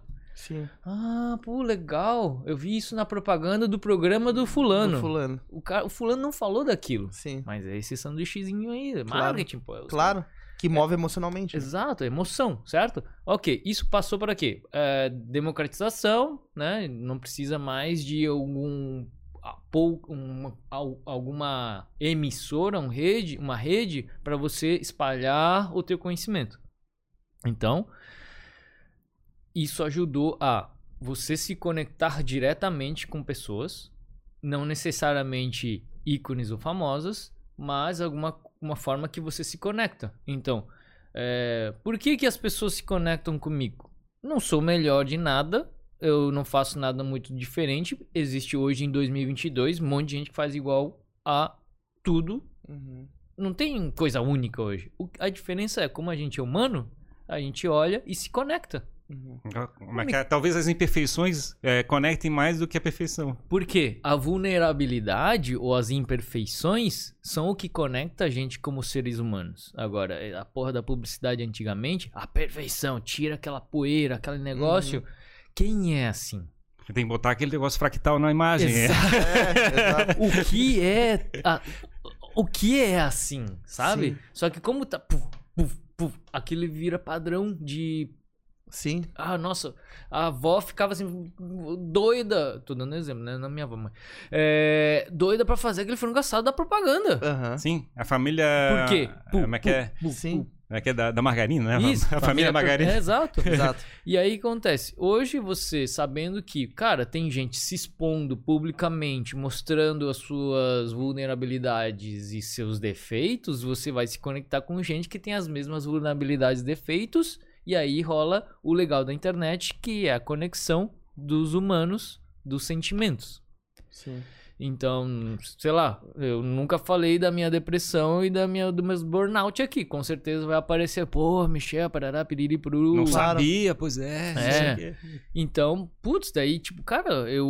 O Michel faz foto igual a todo mundo. Sim. Mas eu vou seguir ele porque Ele, alguma ele coisa. passou por algo que eu também passei. Eu, Exato. eu me, me conecto, né? Isso. E aí, isso que é o legal hoje da rede social. E aí, logicamente, os bichos não são burro, ah, vamos ganhar dinheiro com rede social. O que que é rede social? Público e conteúdo. Ou então, existe alguém que é, emite e tem gente que consome. Uhum. certo? Só que a rede social, ela, é ela é muito dinâmica. Então, no lugar de tu passar seis horas para fazer uma foto que vai ficar no outdoor parado, tu, tu começa agora a produzir muito mais volume de conteúdo, Conteúdo mais descartável, entre aspas. É. descartável, onde o defeito é efeito. Pois é, e assim, eu ve- vejo, por exemplo, as campanhas que são feitas com influenciadores. Ah, mas que é quem pede, assim, eu, eu, eu preciso de uma você fazendo uma interação no ambiente aberto é, com o meu, com o meu produto. Faz do teu jeito. Claro. E é engraçado assim, assim, faz a tua arte. A gente cai na discussão contrária. Aí é arte. Porque é tipo, é uma arte encomendada porque o cara tá nem aí. Claro. Não, eu só quero que tu expresse esse produto Isso. na tua vida. E aí que Pô! exato, exato. E as marcas estão lidando melhor com isso, né? Eu tava comentando com Não, acho que, acho que ela não tem opção. simplesmente. Talvez não tenha, mas eu tava falando com o Ferrari hoje, inclusive, né? Que tá tendo essa história do Big Brother e tal.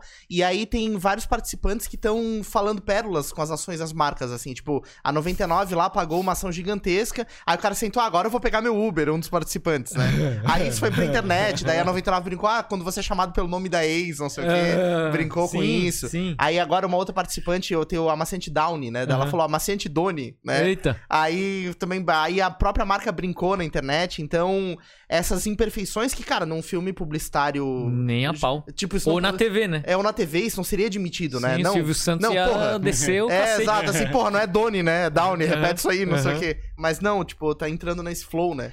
Cara, porque assim, somos humanos, somos imperfeitos. E, cara, é o flow, não existe perfeição. Claro, exato. Então, e, e isso que torna engraçado. E aí- Engra- Engraçado não, mas isso que torna gostoso. Pois é, e é engraçado, aí cai na situação de você, como é que é, que tem aquela idealiza- idealização de fazer uma arte artificial, a gente está caminhando cada vez mais por uma tentativa de fazer uma arte única de cada um que está nessa forma de comunicação. Arte autêntica. Daquele impacto, né? Que tá Isso. fazendo. E aí o que acontece? Onde que. O que que me voltou a.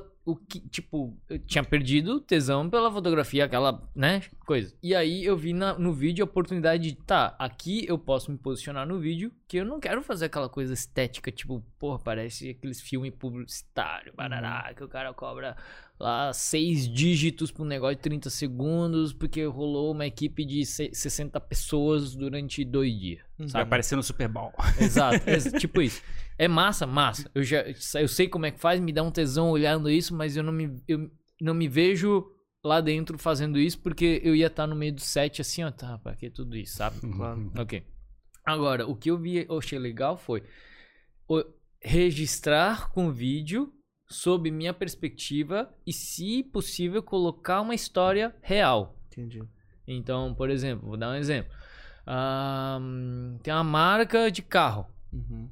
Essa marca de carro é conhecida porque tem carros 4x4. Uhum.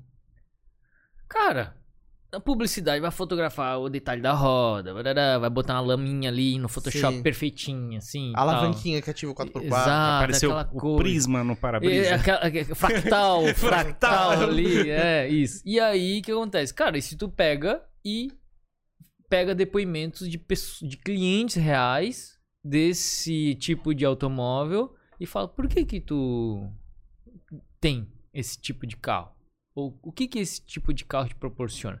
Aí tu começa a ver histórias que, porra, nem o cara mais criativo da agência ia imaginar. Claro, claro. E, e ainda por cima é real. É real e veio de graça. E veio de graça. Não teve que tipo, tá um cara lá fudidaço com prazo lá fumando e, e. Ah, meu Deus, preciso ter uma ideia Viaja, genial. viaja aí. Exato. É E isso aí. aí, pô, daí eu vi, cara, dá pra otimizar. E aí, como a internet é uma sequência de imagens, não é mais uma imagem de outdoor que fica lá duas semanas lá naquele outdoor que tu vai parar todo dia no trânsito e ver. Uhum. Mas uma sequência. Então no vídeo eu achei legal, dá pra desenvolver o meu lado storytelling dessa sequência de imagens. Afinal, um vídeo é uma sequência de imagens editadas, que se tu editar de um jeito ou de outro, pode passar uma mensagem ou outra. Claro. E aí comecei a aplicar isso também na minha fotografia, no meu, no meu trabalho. Então, hoje eu, é, lógico, atendo as agências, atendo esse, esse trabalho comercial que existe e eu construí meu nome há 16 anos. Claro. Sou, é, disso, né, eu tenho que aproveitar. Exato. Inclusive, eu tô numa fase esse ano que eu tô fazendo associações com novos talentos que tenham interesse em colaborar nesse nosso trabalho, né? Eu vi uma campanha de surf agora que tu tava chamando pessoas, né? Isso, Pra. É uma marca nova. Massa. É, então. E aí o que acontece? Quase que eu me candidatei, mas já tinha recebido 100 pessoas. É, é. É, eu acho que tu seria um perfil bom. Pois é, pois é. Tu sabe nadar pelo menos? sei, sei nadar, sei nadar. É porque eu ia perguntar se, se ele. se- será que ele surfa? Não, é que eu- é, é uma campanha, porque assim, a campanha é pra pessoas que nunca surfaram, né? Ah, tá. Assim. É porque tinha gente que assim, ó, olha, eu não sei nadar, mas posso participar? Assim, tipo, não. Uhum. Cara, daí o que acontece? É, Tem, tipo, um mercado pra tudo. E lógico, esse tipo de trabalho eu não vou abandonar. É, Eu só vou mudar o business model. Uhum. Então, é, hoje esse tipo de trabalho virou commodity. Sim, Então, tipo, total. foto de produto em fundo branco. Pra que que serve? Pra botar no e-commerce. Uhum. Pra quê? Pra ilustrar o produto, pra vender o produto. E aí depois tem as fotos que tem a pessoa tomando. Que vão contar a história, Esse eu gosto de fotografar. Porque tem uma narrativa sendo construída. Exato. Mas, mas também. uh, Mas é, eu vendo esse, esse pacote. Claro. E tu, por ser um profissional referência na área, o teu posicionamento é muito visto pelo mercado, por outros profissionais. Então também essa mudança acaba ajudando o mercado a ir pra um outro lado, né? Valorizar mais outras coisas. Sim. É um negócio legal isso. Sim, e assim, tipo, cara, sempre vai existir esse foto de e-commerce. Sim. Só que antes eram poucas pessoas que faziam foto still. Uhum. Hoje tu pega o quadradinho ali, o Sim, estúdio é, O quadradinho, mini estúdio. faz o iPhone, pega o iPhone ali, clica, ele pum, vai bota um filtro lá e Uhum. resolve pra uma semana, porque afinal é o estoque que vai ter daquele produto que Sim. afinal também Depois joga a foto fora e pronto. Exato, porque, tipo, vamos dizer assim, só as grandes que tem estoque, pá, daí vão contratar fotógrafo, Claro, claro. mas agora, vamos pensar assim na maioria da gente. Ninguém vai ter coisas que vai durar mais que Uhum. três, seis meses, né? Sim. Troca a coleção. Coleção Claro. de coisa de casa, coleção de roupa e tal. Então, eu acho que ficou tudo mais O, o descartável. teu trabalho tá migrando, então, pra esse lado de contar mais essas histórias. Sim, sem deixar de Uhum. atender essa demanda mais técnica. Entendi. Só que não sou mais eu que bota a mão na câmera pra fazer esse trabalho mais técnico. Claro. E o vídeo também, o storytelling, né? Sim. E aí o que acontece? É, é, muitas vezes me chamam pra produções por causa do meu olhar técnico. Uhum. Daí eu entro como diretor de fotografia e daí é estética pela estética. Uhum. Ah, Por que, que a gente tá fazendo essa- essa- esse, esse take aqui, não sei. É o Entendi. diretor que sabe. Uhum. É, então eu tô nessa transição Legal isso, cara. e não e assim antes tava bugando Sim. eu sou o cara que faz foto, sai o canal de vídeo, que, Uhum. né? Eu sou o cara que tá trabalhando na publicidade, Mas- storytelling. Acho que tá todo mundo assim hoje em dia, cara. É, e aí eu liguei o foda-se, porque tipo, a gente pode Pode ser capacidades, É. muita capacidade, né? E Claro. agora esse ano tá. ah, pô, quero também ser algum tipo de. A palavra é ruim, né? Influenciador. Sim. É. Digital influencer. Digital É, influencer. mas eu queria ser é, algum tipo de criador de conteúdo verdadeiro para marcas. Uhum. para empresas, né? Então, e durante um processo fudido de autoconhecimento, hoje eu não tenho vergonha de aparecer na frente da câmera, mas antes eu Tinha vergonha? pra caralho, eu era o cara que ficava atrás da câmera. Uhum. O Stories me ajudou muito. Tu contou várias historinhas, até falei isso, acho que a gente tava em off Sim. ainda, mas tu narrava várias histórias no teu stories. Eu fazia dublagem, né? Isso, Porque é a isso aí. Pedra Branca lá no meu estúdio é- só tinha fotógrafo fazendo ensaio todo dia lá. Aham. E aí eu começava a Dublava, é. Dublava o quê? O Tipo o cara na chuva indo guardar as coisas do carro rápido, assim. É. Aí ele, ah, agora o cara não sei o que, o que, que um tá falando pro outro. É, e o cara dirigindo outra pessoa e tal. Eu já levei muito xingamento. não. Sério, cara? Porque, E- tipo, era a pessoa que tava lá embaixo e achou. Bullying? É bullying, né? Pô, tu tava me zoando ali, tava olhando. Tem algum rodando aí na internet ainda não? Cara, eu, Deve ter um eu, destaque. eu tinha o destaque e deletei porque. Ah, Imagina. Tinha. Isso ele vai guardar numa caixa que vai ser encontrada futuramente. Porque era muito bom, cara. É divertido pra E caramba. aí eu comecei a expressar. Fiz à toa, porque um- o que acontece? Eu ficava estressado, ia pra janela, tomava café. E daí eu ia olhava assim, tá, agora eu deixo usar, vou usar a internet como minha descarga, minha privada mental. Uhum. Porque precisava dar um flush Sim. pra voltar a trabalhar e ter performance. Daí eu olhava e comentava, oi, é, tudo bem, agora vira pra direita, não sei o que. E, e aí, tipo, fiz assim, ó, sabe? Porque eu nunca tive estratégia, nada no Claro. Instagram. Eu fazia o que tava afim de fazer. De repente, tipo, as- o troço espalhava assim de uma forma e de repente chegava nessa pessoa. tinha gente que gargalhava, tinha gente que ficava puto. Sim. E aí, assim, nossa, cara, internet é muito bizarro, né? Porque, tipo, qual é a relevância disso? Sim, Aí eu entendi, é emoção. claro, Sim. claro. Tu se conectou com todos esses fotógrafos que Uhum. também fazem eh, essa direção, porque eu sou fotógrafo. Sim, Eu sei mais ou menos o que ele tá falando, o Claro. que eu falaria. sim. É conexão. E aí, é, esse estudo, o aprendizado na prática de rede social, foi me percebendo que a gente também é um recurso. Uhum. Afinal, eu tô aqui. Claro, claro. Mas é, tro- troço, é, digamos, até desenvolvedor hoje, até dev de software, coisa parecida, tá fazendo conteúdo na internet. O ponto que eu tô vendo, na realidade, é que eu acho que a gente teve uma visão muito industrial de ficar hiper especializando em qualquer coisa que a gente fazia. E tinha que abandonar todas as outras áreas de, é é, de, de como é que é de De interesse. ou de, como é que é de da, da parte humana, vamos dizer assim. A gente, Tá. tinha, a gente tinha que esfriar a nossa habilidade de comunicar, esfriar a nossa habilidade de Hum. escutar e coisa parecida e fazer perfeitamente aquele parafuso que tem que girar. Hum. Eu acho que a gente tinha essa visão e a gente tá aprendendo a desfazer isso. É, porra, será que eu posso falar umas viagens? Desde 2019, se for ver dentro dos, do universo da metafísica, que é o que, o que a ciência não explica, é, desde 2019 existe uma confluência de energias do universo entrar em expandir a consciência. E aí teve gente que já percebeu, tem gente que não percebeu, tem gente que é mais sensível, tem gente que não é tão sensível. Eu comecei esse meu processo em 2019. Eu não Uhum. tava me entendendo em 2019.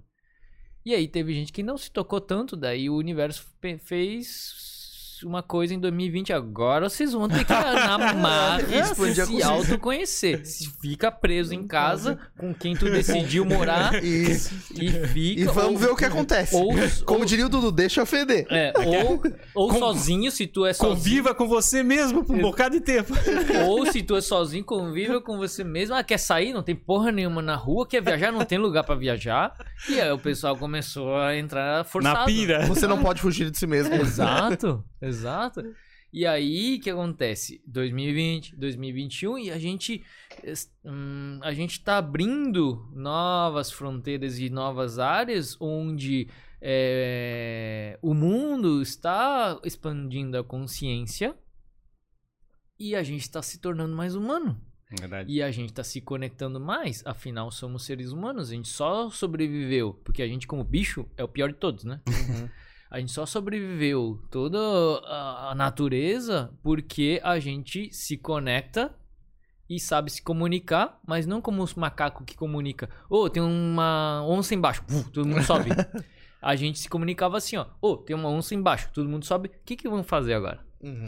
Eu tenho uma percepção assim do, digamos, a- o nosso processo, como, eh, digamos assim, o nosso cérebro, ele foi desenhado para trabalhar em rede, vamos dizer assim.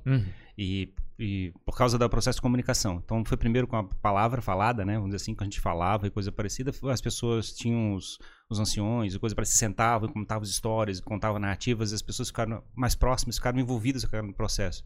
Aí, numa hora para outra, inventaram a escrita. Aí começaram a fazer como é que é o transporte da informação e coisa parecida. A expans, teve uma expansão no processo de, de conhecimento, fabricar as universidades, fabricar aquele negócio. E a gente começou a chegar e ter uma certa consciência muito maior do que, que a gente é e do que, que o mundo é. E aí vem a internet, e aí parece que a gente tá como se fosse, como é que é, um cabo conectando atrás da gente aqui, como se fosse Matrix, ligando todo mundo, assim. O troço tá doido, né, nesse ponto de vista. Sim. A gente nunca, nunca teve esse, esse negócio de estar próximo de todo mundo ao mesmo tempo. Ao mesmo tempo, o, todos os recursos que hoje, a gente tem- hoje a gente tem é uma benção e uma doença. Então, tipo, é, é, FOMO. Sim. Fear of of Missing Missing Out. A, a gente é zumbi digital aqui, ó. Sim. Tipo, o quanto a gente é atropelada. Vocês não sabem a estatística de quanto a gente é atropelada porque tá atravessando a rua mexendo no tela. celular. Ou saiu, saiu, da lo, saiu da loja, mexendo no celular, tá passando entre os carros, blá, sabe? Imagina. É, é só ver também Claro. o índice de morte por selfie em, em pontos turísticos, tipo, naturais. Caraca. Sério, mano? Pô, esse é um negócio o cara louco. perde a consciência, cara. É, o cara- tipo, O cara, o cara entra na Matrix, literalmente. Vou fazer um selfie aqui nesse... Vai indo pra trás, pra trás, pra trás. Bum. Vou fazer selfie aqui nessa cachoeira. Ah, eu vou fazer selfie aqui, bum, bate um ônibus. Uhum. Então o que acontece? A gente tá zumbi digital pra caralho, sabe? A gente tá nesse. é- é Aprendendo foda. a fazer isso. E é uma, uma coisa nova, né? É. Só que ao mesmo tempo, a gente tem a possibilidade de entrar no YouTube e aprender assuntos que a gente nunca aprenderia se não fosse ir numa faculdade e perguntar pra um professor. Uhum, Exatamente. Não, não tinha nem na Ou- Barça. É, isso que eu ia comentar, nem lindo a Barça, né? É. E aí. ahn, a gente tem aqui um computador muito melhor que quando a gente assistia James Bond, né? Uhum. Ah, antigamente. O cara tirava um celular do- da sola do sapato. Meu. Esse cara é foda. Oh.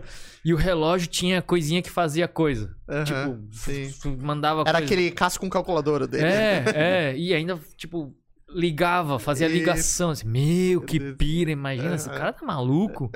É, hoje é o porto do, do relógio faz ligação também. Sim. E aí, é, A gente tem um computador foda, uma câmera foda de foto, uma câmera de vídeo foda no celular. A gente tem é, uma biblioteca mundial no celular. Infinita. A gente tem álbum de foto, sabe? A gente Tudo em abundância. tudo na, no coisa. E aí a gente pode usar isso pro bem, como pro mal.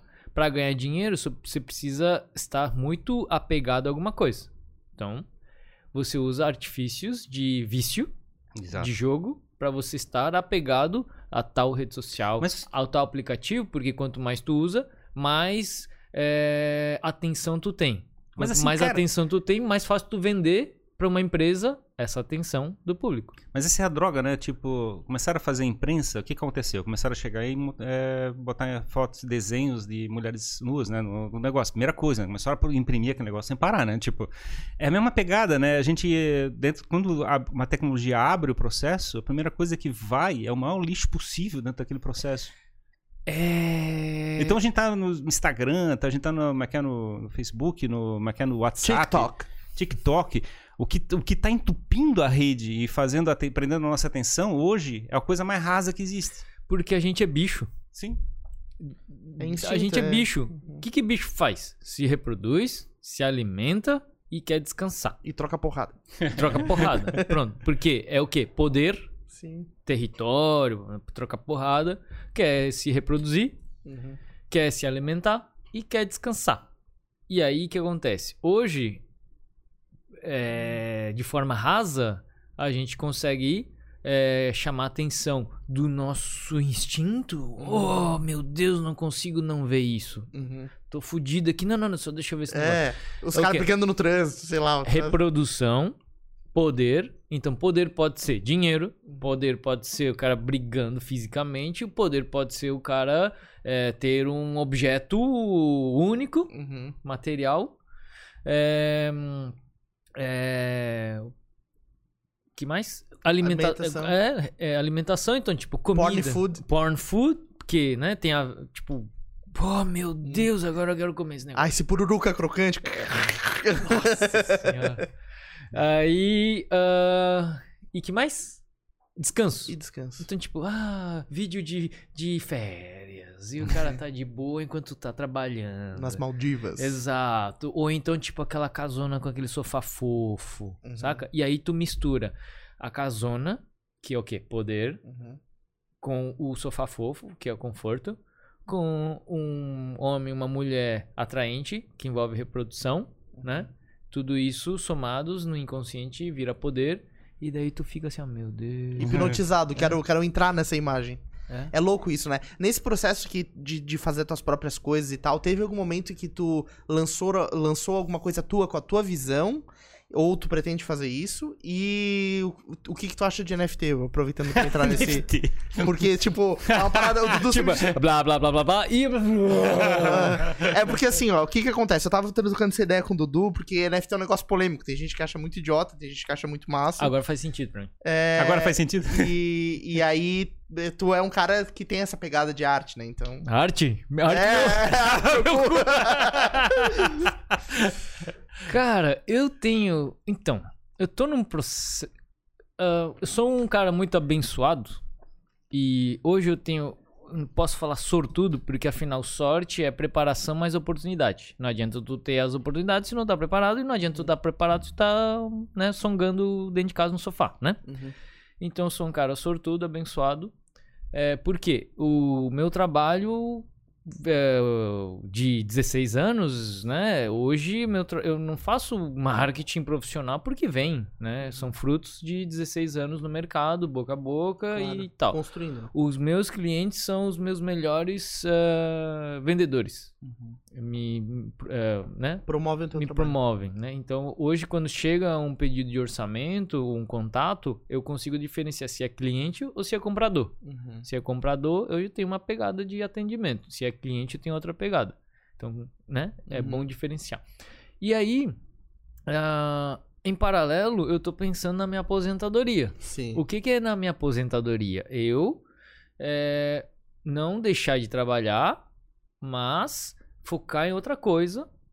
ah, que eu sei que a minha idade ah, não vai prejudicar a performance. Entendi. Tu vai poder fazer pra sempre, digamos. Sim, por quê? Porque, cara, acordar 4 da manhã, pegar a estrada duas horas pra chegar lá 6 da manhã pra começar diário, pra desmontar não sei quanto quilo de equipamento no, e só rachando o dia inteiro na nuca pra fazer foto e vídeo, pra depois desmontar tudo, botar no carro e cansado pegar a estrada, ainda pegar duas horinhas de trânsito porque vai ser rush hour em alguma cidade. Claro. Aí chega em casa, tu tem que subir essas fotos em baixa ou vídeo e tem que mandar pra alguém e daí tu tá tipo 8 horas da noite assim já um zumbizaço, aí tu não vai marcar, não vai na pra academia, só vai comer o que tiver. Uhum. É, no, né, família também prejudicado, o amigo também, ah, não, não, não, não vou, eu vou cancelar aqui, nosso, sabe?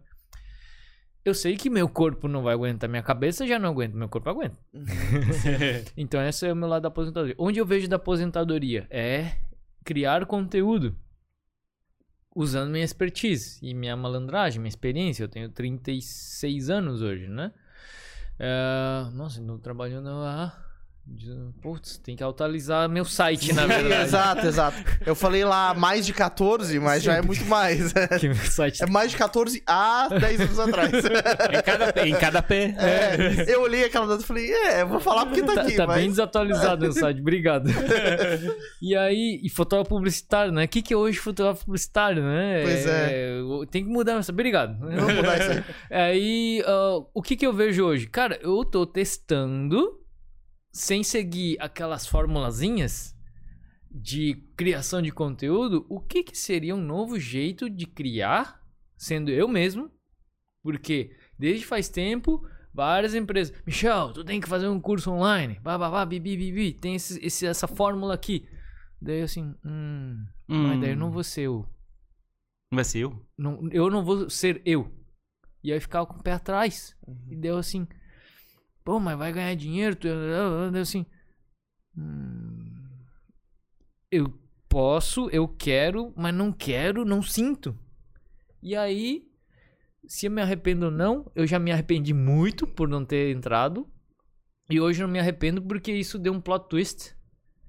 Eh, e aí hoje eu tô testando, desde ano passado eu tô testando umas coisas, onde eu descobri que dentro desse lance que a gente é bicho, e dentro que defeito é efeito, tu insere umas coisinhas de propósito que parece que foi sem querer, que chamam a atenção das pessoas pra ver duas vezes aquele vídeo, ou, caralho, o que, que é isso? Atiçar a curiosidade Sim.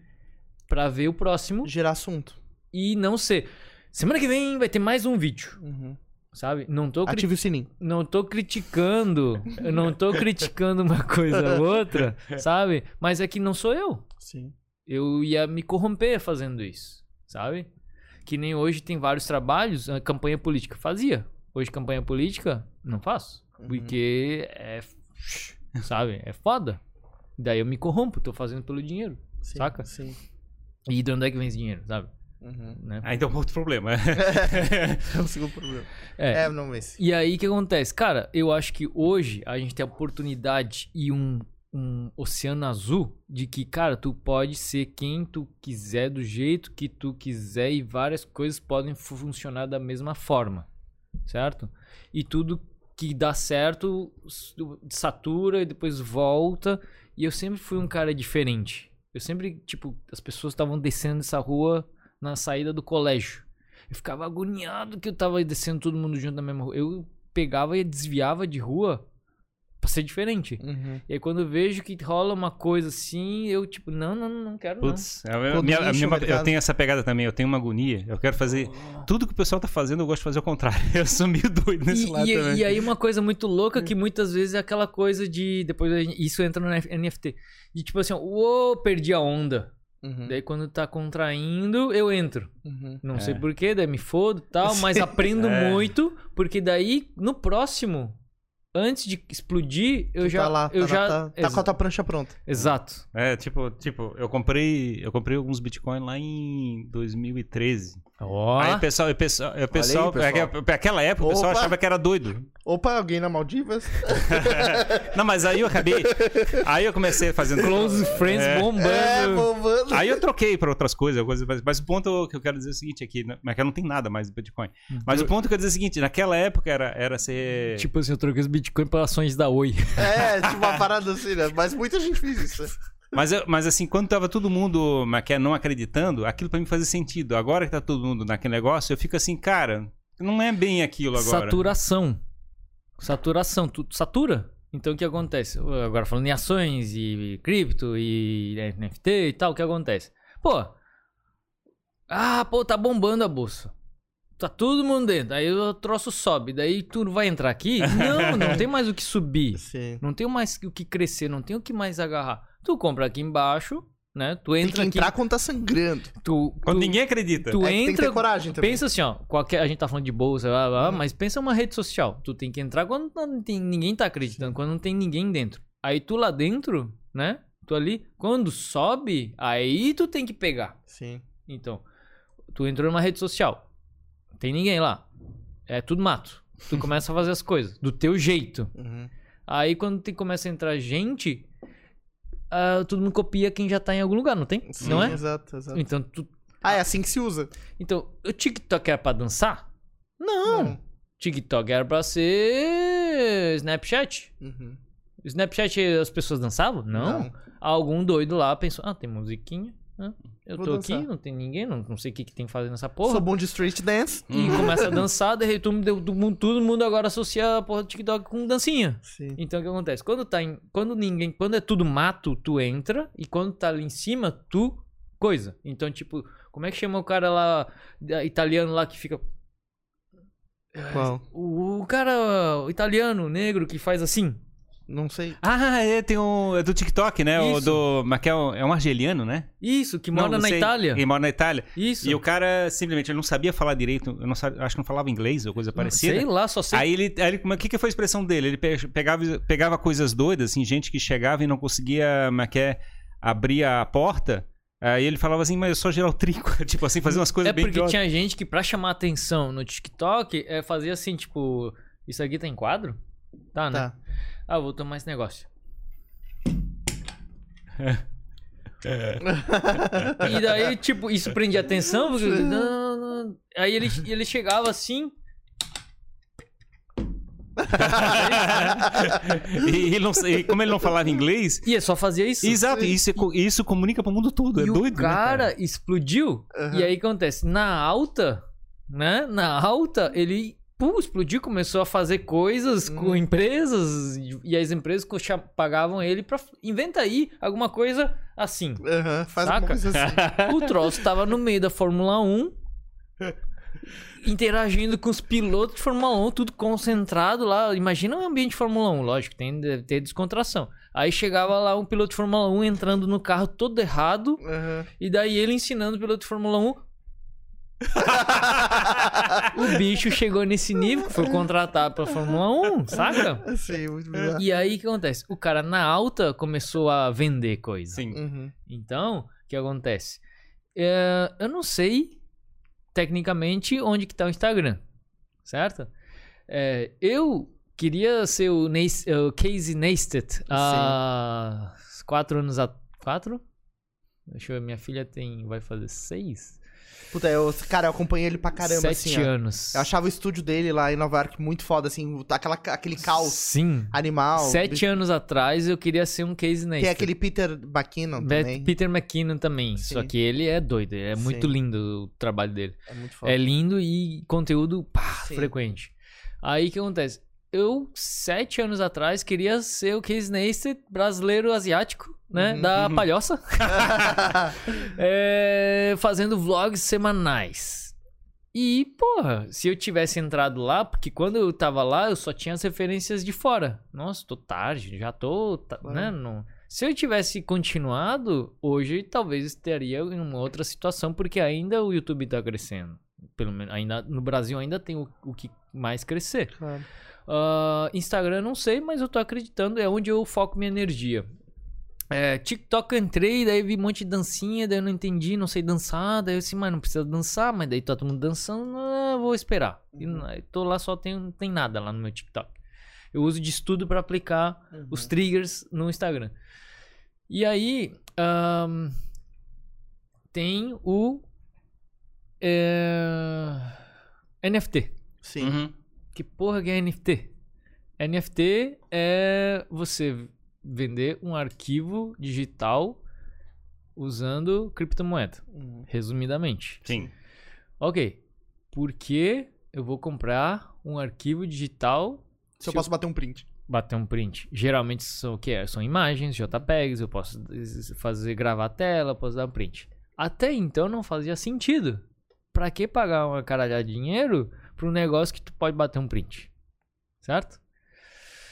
E aí veio o metaverso. O que acontece? Qual é o diferencial de uma imagem que tu copia, cola, copia, cola, copia, cola, ou um arquivo que tu copia, cola, copia, cola, versus um NFT? Ele tem um blockchain, que é tipo um código. Que é tipo um certificado que esse troço é único mesmo. E esse Uhum. troço é o original, é um certificado. Faz o que com esse certificado? Nada. Aí entra o mundo virtual. Daí o que acontece? O mundo virtual, você é, se quer dentro da tua loja virtual, dentro da tua casa virtual, dentro do teu iate virtual, tem uma parede branca, e essa parede branca tu pode colocar uma imagem, um quadro, tu só com, com um código tu consegue colocar lá. Sim. Aí, Aí quem deu print não consegue É que, é que isso é o- é o ponto da escassez, né? É aquela história, o cara chegava em Jurerê há 30 anos atrás, olhava um banhado, um monte de terreno. Por que, que eu quero um terreno aqui nesse banhado? Tem um monte, eu posso pegar aquele pedacinho ali e tal, eu não quero nenhum.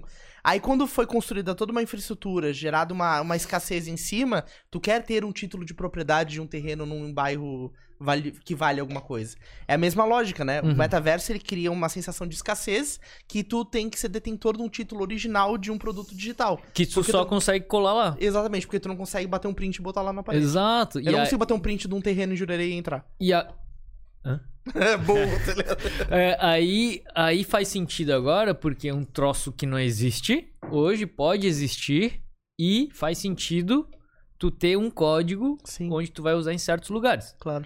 E aí, mundo virtual é. é- O céu é o limite. Então, Mas não pra- precisa nada pra, pra NFT ainda não, né? Então, eu tô. Eu quero entrar e tô estudando mais. Agora, eu tava muito na dúvida. E aí, quando entrou o metaverso, daí, ah, agora entendi. É, tem algumas... Só que eu nunca entrei no metaverso pra saber. Pois é, né? é, aqui na realidade o metaverso tá meio em criação, de certa forma, ainda tá sendo desenhado. Sim. O que tem acontecido hoje é ao lado da, dos jogos, né? Tem, tem alguns jogos que já tem elementos de NFT dentro do jogo. Então Sim. tu tens lá uma espada mágica, coisa parecida, que é uma NFT, Uhum. Que você literalmente pode usar pra matar outras pessoas, outros Sim. bichos dentro do jogo. Entendeu? Fica é, dentro, dentro é do um, jogo, né? Um item, é tipo um item que tu consegue utilizar, né? Sim, sim. Vocês lembram do jogo. Social. Second Life? Sim, Second, Second Life. Life, sim. é. Eu, eu li, não sei se é verdade. A gente pode pesquisar, mas. Na época do Second Life, sabe quando tu joga e ganha umas moedinhas digital? É, o Second Life dava Bitcoin. Não manjava disso. Que É? loucura. E numa época a Bitcoin, não sei que, Sim, que porra é sim, essa, né? sim. Aham. Aí o que acontece? Com esse boom do Bitcoin, teve gente que. Ah, eu tinha Bitcoin lá no meu Second Life. Cara, eu tinha conta no Second Life. Eu vou acessar esse Second Life aí. Eu quero um porcentagem aí, tá? Boa, muito obrigado. Daqui a pouco eu não Tá, mas esse negócio tá ativo ainda. Second Malvido. Life? Não sei, eu tenho uma conta lá, eu jogava Second Life. Tá, mas tu acha que existe esse site ainda? Tem ainda? Sei. Não? Não sei. Também não. Vou dar uma pesquisada. Se a pessoa. Se, se alguém É isso aí, lembrou- pessoal. Valeu pelo episódio de hoje. Da- Daqui a pouco estamos tudo fazendo stories na Maldivas. É, exato, assim. Mapinha colada. Isso, isso. Cara, daí eu acho que assim, cara, NFT pra mim é a mesma coisa que internet, quando gargalhavam da internet. Ah, pra quem que vai usar a internet pra, fa- sei lá, whatever, né? Depois, e-commerce. Quem que vai comprar coisa que não toca? Melhor ir na loja. Todo É. mundo gargalhava disso, né? Uhum, sim. As próprias empresas, não, pra quê? Pra quê? Semana que vem a gente vai ter um papo só sobre, Sobre metaverso, metaverso, né, cara? eu pô, puxei massa. o NFT também por isso, porque eu queria Sim. começar a Ah. introduzir o público nesse sim, sentido. Sim, E A aí o que acontece? Porra, é risada. Não, pra Uhum. que e-commerce? Daí, quem ainda era teimoso, teve que ter a porra da pandemia. Ah, agora a gente precisa fazer e-commerce. É, exato. Sabe? Foi, digamos assim, os últimos, né, a entrar. É, e aí o que acontece? Ah, ah, qual a tua profissão? Influencer. KKK. O que, que é isso? KKK. É, porra, isso não é profissão. Aí tu vê quantos inf- tipo, influencers, né? Pegando esse termo que me dá uma coceirinha, assim, Sim. porque foi muito banalizado, né? E aí, você como digital influencer? né? É... é uma profissão Sim, sem dúvida. e as, vamos dizer assim, as grandes mídias, as grandes mídias e emissoras ficam se coçando porque estão perdendo espaço por gente que detém um público nichado dentro do, do canal deles, né? É, e é é uma, é uma profissão, tipo, o digital influencer produz o conteúdo dele, faz a coisa do jeito autêntico dele, ganha dinheiro com isso Uhum, e, E- conecta pessoas. e conecta pessoas e virou uma nova forma de vida. a, gente, né? a gente entrevistou, acho que duas pessoas, né? A Prisoca e mais o Mário TikToker, É, o Mário né? TikToker, vários. Pô, legal. E a sim. gente conversou com eles sobre isso, né? Sobre a, sobre a visão que eles têm sobre o lado de produzir conteúdo. e faz um ter trabalho Que, muito massa, sabe? e eles têm que, eles têm que comercializar Sim. o, a, a Eu sou- capacidade de influência Eu deles. sou bem inici- iniciante nisso, sabe? Eu, como eu falei, nunca tive planejamento, nada. Meu trabalho é meu ganha-pão, né? E aí eu usava o. indiretamente usava, usa- eu usava a internet, a internet, rede social para ter benefício indireto. Uhum. Agora, com essa nova. né? Eu tô E tens- atrasado. É, tens produzido conteúdo pro Instagram Instagram. e vi- os Produzido vídeos. conteúdo. Os vídeos. É, hã? Produzido conteúdo. Por quê? Ah, me dá uma ideia, eu posto. Tá, e mas que aquele material que tu tá produzindo com carro e coisa parecida é pra, é pra ti ou é pra terceiros? Qual? Tavas produzindo Das com, histórias, Jeep tá. e coisa assim. Então, esse são, é um. Putz. Hum. Tás produzindo eles, não? É... Vamos dizer e vamos jogar pro universo que eu vou produzir. Ah, tá, tá em Mas andamento. foi um tá. piloto Uhum. por iniciativa própria pra chamar atenção. Entendi. Massa. E aí não não, Não tá online. Não me der, não, não me der, tem no meu Instagram, não me deram bola. Daí o que acontece? Ah, beleza. Daí indiretamente outras pessoas, outras conexões fizeram, oh, dá uma olhada nesse cara. Daí a gente agora tá conversando, tamo, tamo namorando, tamo namorando. Entendi. Não, mas é massa, cara, vai rolar. E aí foi esse meu start de, pô, olha só, legal, né? Va- va- Vamos tentar falar um pouquinho da gente então, porque a gente, a gente tem uma pegada também, a gente mas quer tá na mesma é, pilha, né? Uhum. Estamos produzindo conteúdo, estamos produzindo aqui pro Instagram e pro, pro desculpa, pro YouTube Uhum. e para as plataformas de áudio como Spotify, como é, Apple Podcast. Uhum. A nossa pegada é produzir um conteúdo que fique é, eternizado, né? Então você, daqui a dois anos, três anos, a gente vai produzir, vai, alguém vai consumir esse conteúdo e vai ver assim, cara, essa história continua top, é muito Uhum. bacana, mostra como é que era e coisa.